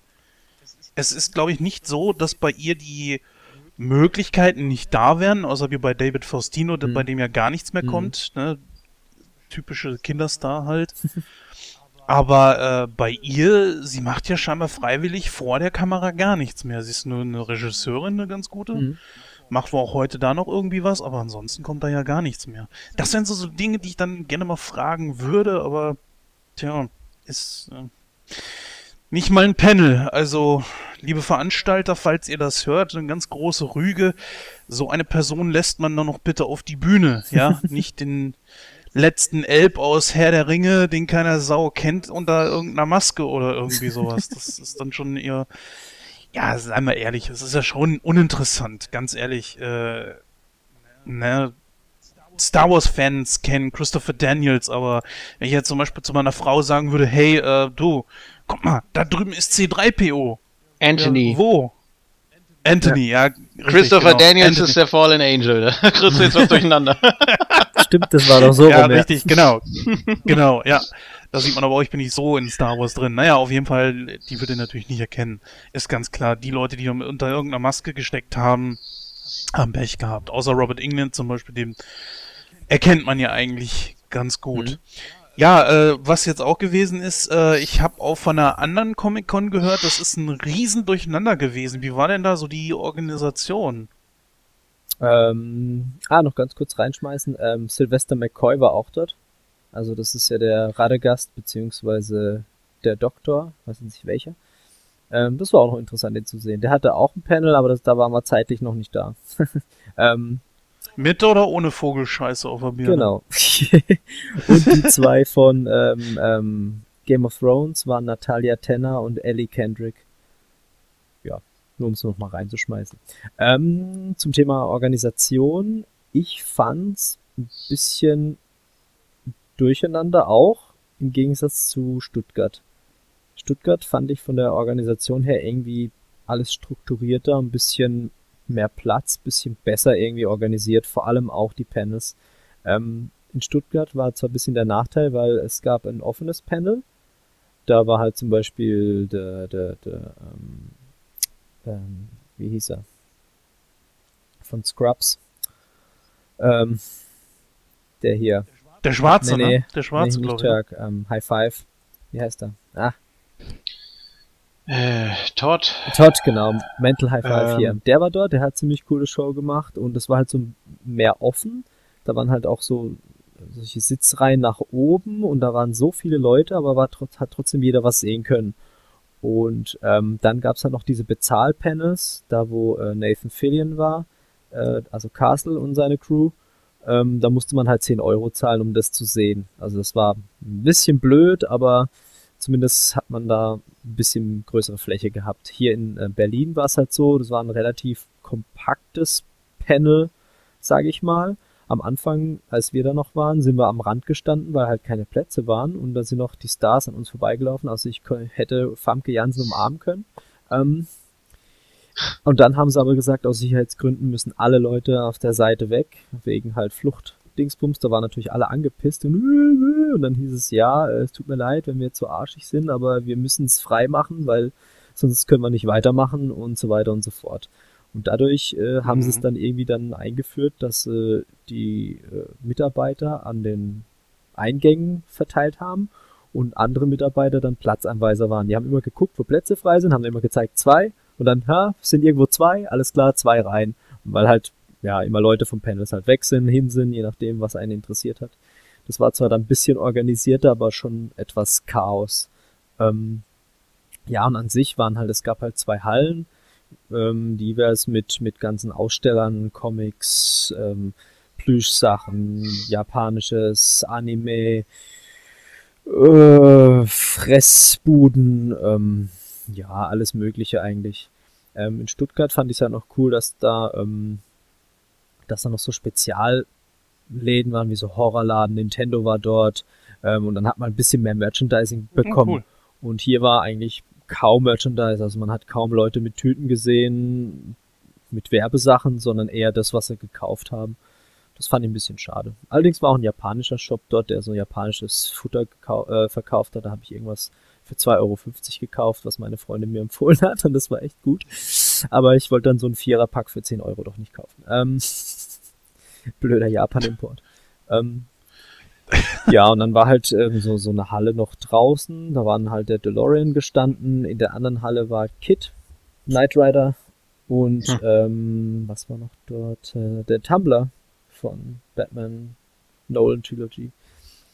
Ja, Oh, coole Sache. da waren wenigstens noch Fahrzeuge dort. Das war in Stuttgart zum Beispiel nicht. Also, so hat halt jede Comic-Con ihren Vorteil, aber ja, ich denke, jetzt extra nach Berlin nochmal fahren, ist, glaube ich, nicht so.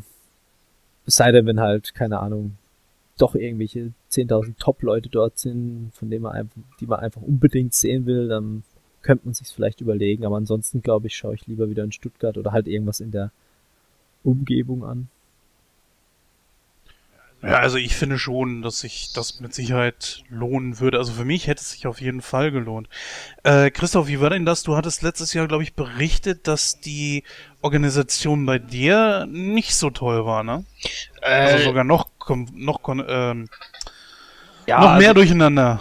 Also ich habe das selber nicht mitgekriegt, ich habe das nur gehört, dass wohl Leute, die Fotos von Stars gemacht haben, also die Ausgabe der Fotos war wohl sehr chaotisch und äh, teilweise waren wohl die Fotografen sehr schlecht, also dass Bilder verschwommen waren oder das nicht richtig belichtet und sowas.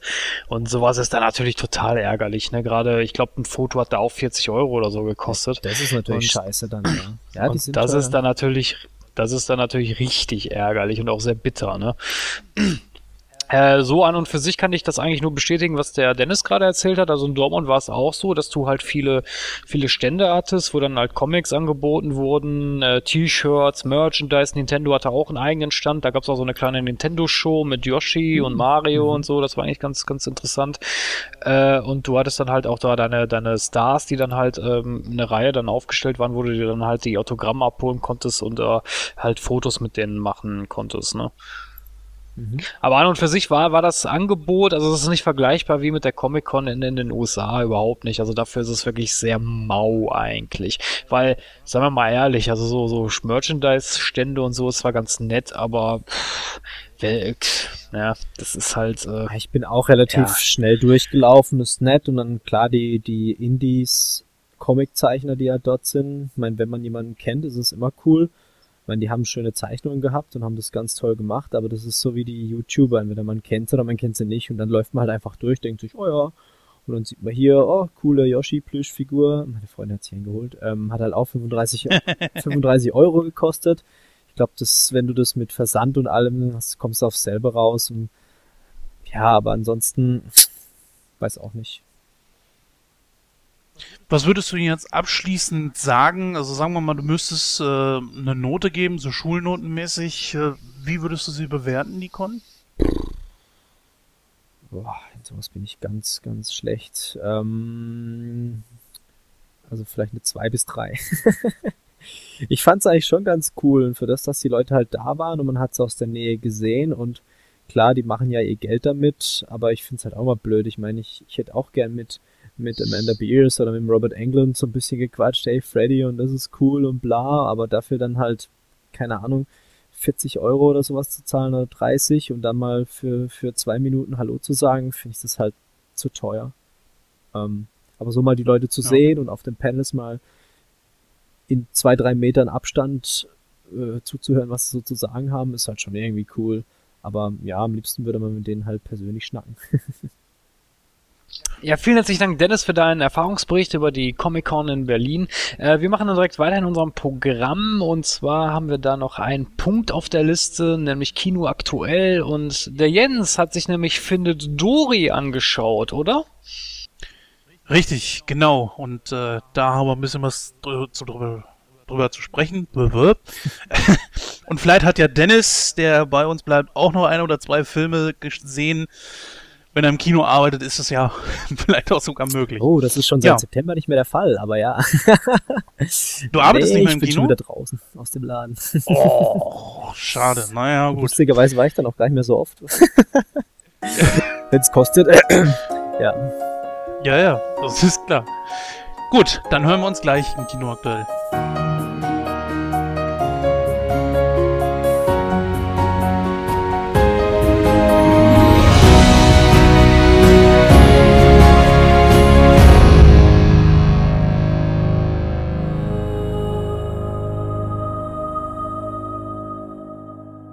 Ja, dann äh, übernehme ich jetzt mal kurz den Part von Christoph, der mal wieder zu faul ist, hier irgendwas einzusprechen. Nein, also ähm, ja, Christoph hat's gesagt, ich bin im Kino gewesen und ich dachte mir, äh, klar, jetzt zum Zeitpunkt der Aufnahme läuft, findet Dori schon ein bisschen trotzdem mein Film, der momentan, äh, ich glaube sogar noch, immer noch auf Platz eins der Kinocharts ist und über den man, glaube ich, schon mal sprechen sollte. Wie sieht's eigentlich aus hier in der Runde? Habt ihr alle Findet Nemo gesehen? Ja. ja. Findet Nemo ja, aber ich muss jetzt schon Mhm. vorweg sagen, Findet Dory habe ich mir so den Trailer angeguckt und gedacht, ah, Pixar ist eigentlich immer gut, aber irgendwie hat der Trailer mich so nicht wirklich angesprochen. Weiß nicht warum. Aber jetzt bin ich auch gespannt auf dein, auf dein Fazit. Oder auf dein, Ja.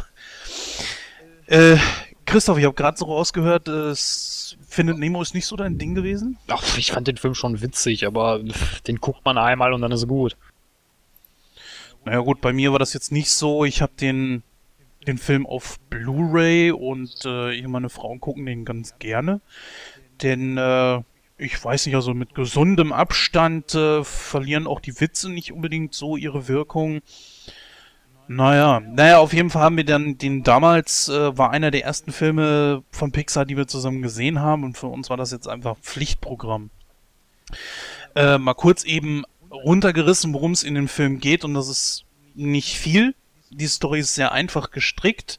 Dori hat äh, auf einmal einen Geistesblitz und erinnert sich an ihre Eltern und ist sofort Feuer und Flamme und möchte die suchen. So pest sie dann zusammen mit äh, Nemo und Marlin durch die Ozeane und äh, schafft es tatsächlich auch, den Ort zu finden, wo sie dann geboren ist und auch ihre Eltern verloren hat. Und äh, ja, weiß ich nicht. Ich glaube, wenn ich das Ende verraten würde, würde ich niemanden spoilern, weil, naja, ist Pixar, Leute. Denkt euch den Rest selber aus. Das, das ist die Story.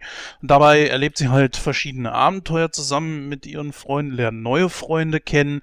Äh, man lernt Freunde von ihr kennen aus ihrer Vergangenheit. Äh, man versuchte da reinzuquetschen. Äh, woher dieses Lied stammt, einfach schwimmen, einfach schwimmen, kennt bestimmt jeder. Ähm, Was machen wir? Wir schwimmen, schwimmen. Genau, das ist, das ist so ein Lied, das kriegst du dann hier, äh, kriegst du dir den, die Origin sozusagen. Ähm, ja, hätte man sich auch sparen können. Äh, die Animation ist sogar noch einen Tacken besser als wie damals, das merkt man definitiv. Ich weiß gar nicht, ob das hier 4K war, das weiß ich nicht genau, aber äh, ich fand schon einen- einen Tacken besser.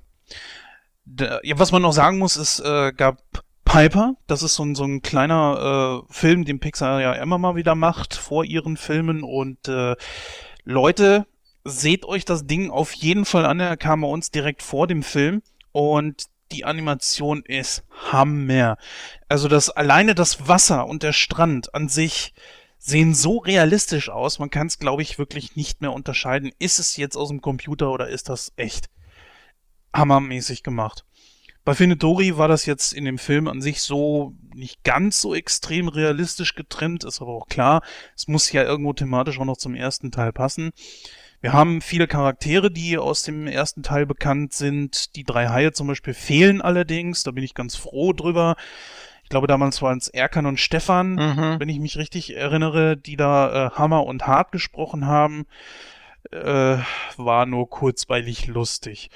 Äh, die Gags in diesem Film wirken manchmal ein klein bisschen aufgesetzt, aber naja, sie sind okay. Also, ja, zu der Animation habe ich ja schon was gesagt. Mm, Die Sprecherleistung finde ich diesmal noch einen Tacken besser als wie beim ersten Mal. Und ich muss sagen, mh, das ist ja Katrin Fröhlich gewesen, die die äh, Regie übernommen hat, die Synchronregie. Hm. Und äh, ja, ich finde es auch erstaunlich, sie hat selber keinen äh, der Charaktere mitgesprochen. Ach so. Zumindest habe ich jetzt nichts in der Besetzungsliste gesehen. Und äh, ich finde das klasse übersetzt. Anke Engelke war natürlich wieder Dori.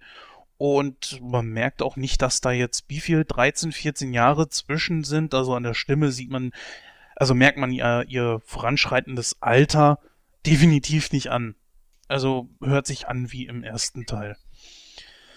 Ja, ansonsten, ich sag nur ganz ehrlich gesagt, das reicht eigentlich auch, weil ich glaube, die Geschichte ist jetzt einfach wirklich auch erzählt.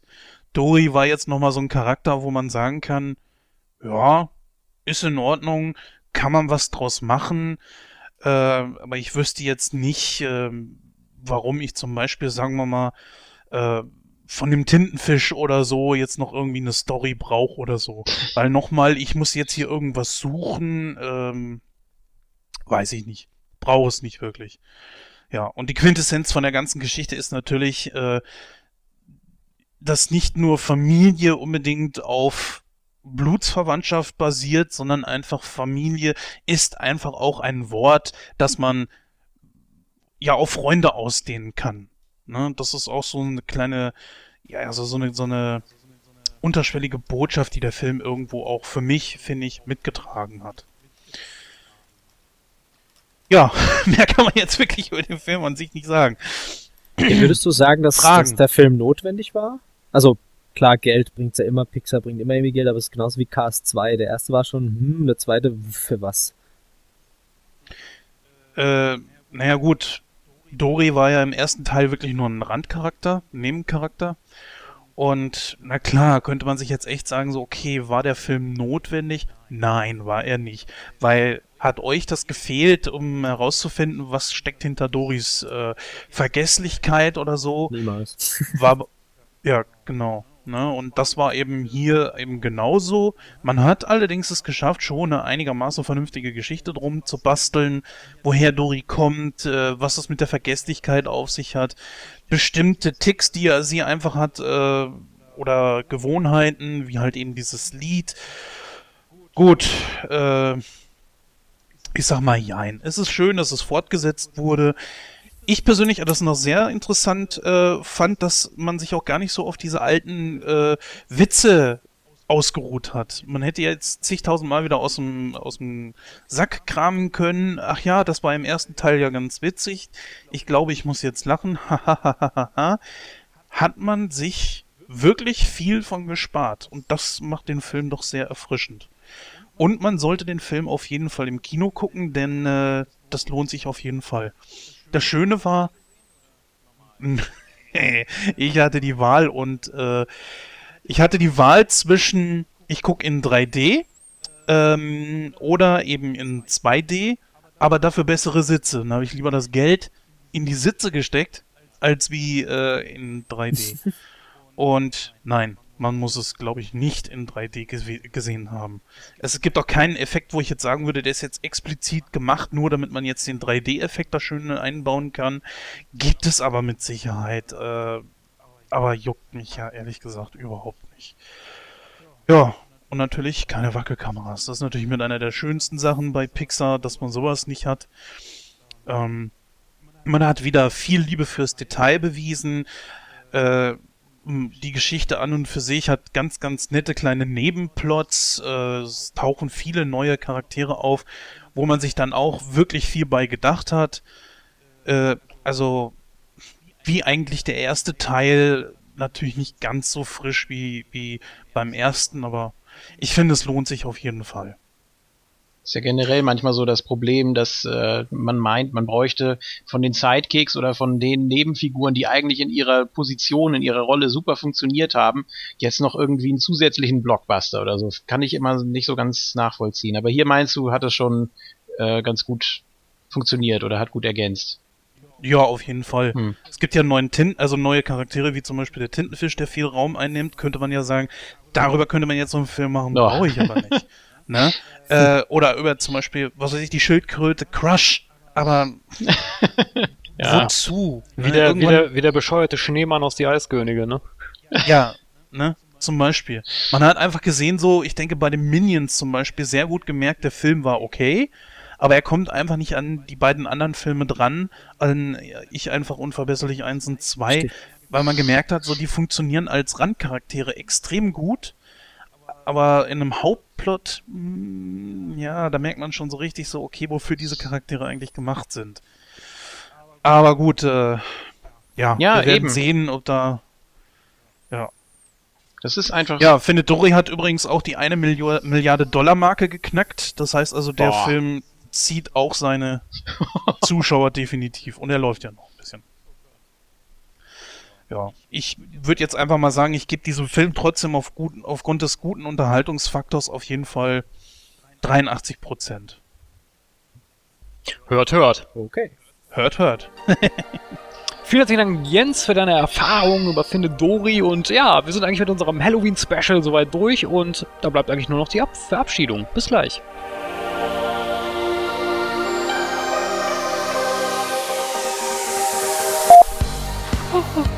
So.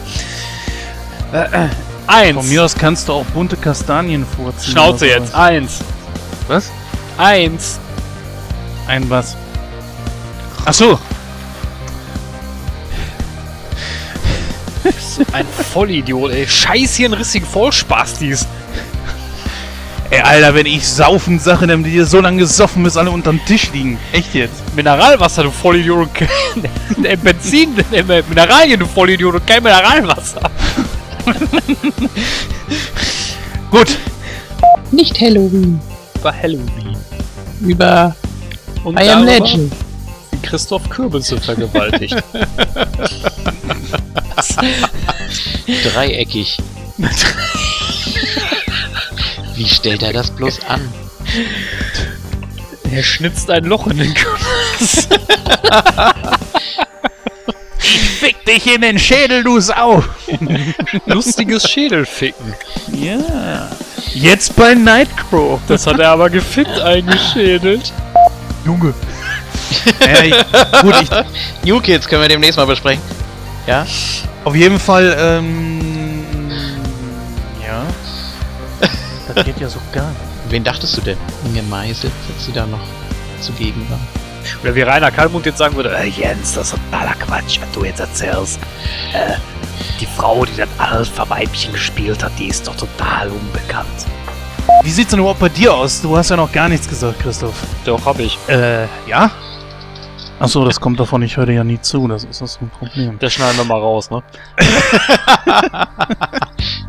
Ja, was denn mit Christoph? Der hat ja noch gar nichts gesagt. Din, din, din, din, din. So, Din. sehr schön. Bangerang, Rufio. Mhm. Ja, Rang, lang, ding, dong. Oh, der Jens, der Jens hat äh, das Nightcrow so schön bunt gemacht. Oh, wie im Kindergarten. Du kannst mir mal eine Puppe schmatzen. Das ist halt scheiße, wenn man nicht lesen kann. Hier ist ein paar Buntstifte, mal mal was Schönes. da bleibt mir glatt die Stimme weg. Meine läuft auch. Vielen herzlichen Dank, Susi, und dann kommen wir auch direkt zu unserem heutigen, äh, ja, nee, zum heutigen Hauptthema kommen wir nicht, denn wir haben noch vorher einen kleinen Hollywood-Stammtisch. Fang nochmal an, fang nochmal an. Ja, stimmt. Warte. So. Nein, das war ein guter Horroreffekt. Ja, das fand Lass ich auch. drin. Gehirne! So. Oder Jens, der hat ja noch gar nichts gesagt. Außer seine tolle Einleitung hier, die ich natürlich immer sehr feier. Da kommen wir gleich zu. genau. Gut, Jutesack. So. So, mein Gott, wieso ist meine Stimme denn weg? Ich höre dich aber trotzdem noch. Ah, okay, das Das war die 67. Ausgabe von Nightcrow, stand ganz im Zeichen von Halloween, äh, wenn wir auch Findet Dory dabei hatten. Das war jetzt nicht so Halloween-mäßig, aber okay. Man muss ja nicht immer konsequent alles verfolgen. Nichtsdestotrotz, ähm, liebe Zuhörerinnen und Zuhörer, ähm, ihr könnt uns natürlich wie immer Feedback zukommen lassen. Das könnt ihr, ja, wie gewohnt tun, natürlich über unsere E-Mail-Adresse info at nightcrow.de, über die Social Medias oder hinterlasst einfach einen Kommentar auf unserer Internetseite www.nightcrow.de. Ich verabschiede mich dann in den Urlaub, denn ich bin jetzt die nächsten vier Wochen nicht da. Das heißt, die nächsten zwei Wochen von, von Nightcrow werde ich wahrscheinlich nicht dabei sein. Aber ich denke, äh, Jens, Gordon und äh, Julian werden, Ja, werden das äh, schon schaukeln und äh, ich sag dann einfach Tschüss und bis dann. gleich in die Pflicht genommen. Ja. Ist natürlich schade, ne, dass unser Moderator dann nicht da ist, aber naja, was soll's, er braucht ja auch mal Urlaub. ja, ich sag dann auch mal Tschüss, bis dann. Äh, doofen Spruch habe ich jetzt nicht auf Lippen, aber äh, wir hören uns auf jeden Fall in Ausgabe 68 und dann, wie gesagt, leider ohne den Christoph. Ja, ich äh, freue mich auf jeden Fall, dass äh, Dennis gesagt hat, er kommt auf jeden Fall noch vorbei, weil ihr habt ja auch gerade erst eure Aufzeichnung zu eurem Podcast gehabt. Richtig, ja. äh, www.iceonnintendo.de. Nur mal so kurz eben noch dazwischen geschmissen, wo ihr diesen Podcast dann auch hören könnt. Und äh, ja, finde ich klasse, dass du es auf jeden Fall geschafft hast. Und natürlich auch, dass Julian mal wieder mit dabei war. Zur Abwechslung. Und, äh, zur Abwechslung mal. Und, Du bist äh, aber so selten dabei, Julian. Ihr müsst mir über Comic-Verfilmungen sprechen, dann äh, kann ich mal wieder pausieren. Ich bin immer da, wenn Julian da ist. Das ist ein Schema. ja. Bigger Picture. Ja, an dieser Stelle, wie gesagt. Tschüss, bis dann, wir hören uns. Ha, dann schmeiß ich das doch gleich mal rein. ähm, Ja, mach. Ja, ich, ich habe ja gehört, ihr habt hier Halloween und wer was Gruseliges sehen will, ich glaube Don't Breathe, ich weiß gar nicht, ob der noch läuft, aber der lohnt sich auf jeden Fall. Ist sehr, sehr cool gemacht. und läuft einem äh, kaltes Wasser über den Rücken runter. Ähm, an dieser Stelle bedanke ich mich natürlich, dass ich noch hier reinspringen durfte und ähm, ja, vielleicht bin ich irgendwann mal, vielleicht bin ich irgendwann mal wieder dabei. Also, ciao Leute. Ja, dann fehl ich noch. Äh, auch ich bedanke mich, dass ich mal wieder Gast sein durfte, beziehungsweise mit einem Bein äh, zum Inventar gehöre mittlerweile. Es macht wie immer riesig Spaß. Äh, schade, dass Gordon nicht dabei war. Ich hätte ja gern seine Meinung zu I Am Legend nochmal hier so äh, ganz direkt gehört, aber vielleicht kann er ja nächstes Mal noch was dazu sagen. Dann übernehme ich jetzt auch nochmal so ganz kurz den Part von Gordon mit dem blöden Spruch der Woche sozusagen, oder der Ausgabe besser gesagt. Passend zu Halloween, was bekommt man von einem Vampir beim Eiskunstlauf nach der Pflicht? Einen Kürbiss. Gute Nacht. Lasst euch nicht zu sehr schocken. Bis zum nächsten Mal vielleicht. Tschüss. Aber der war nicht schlecht. Und out.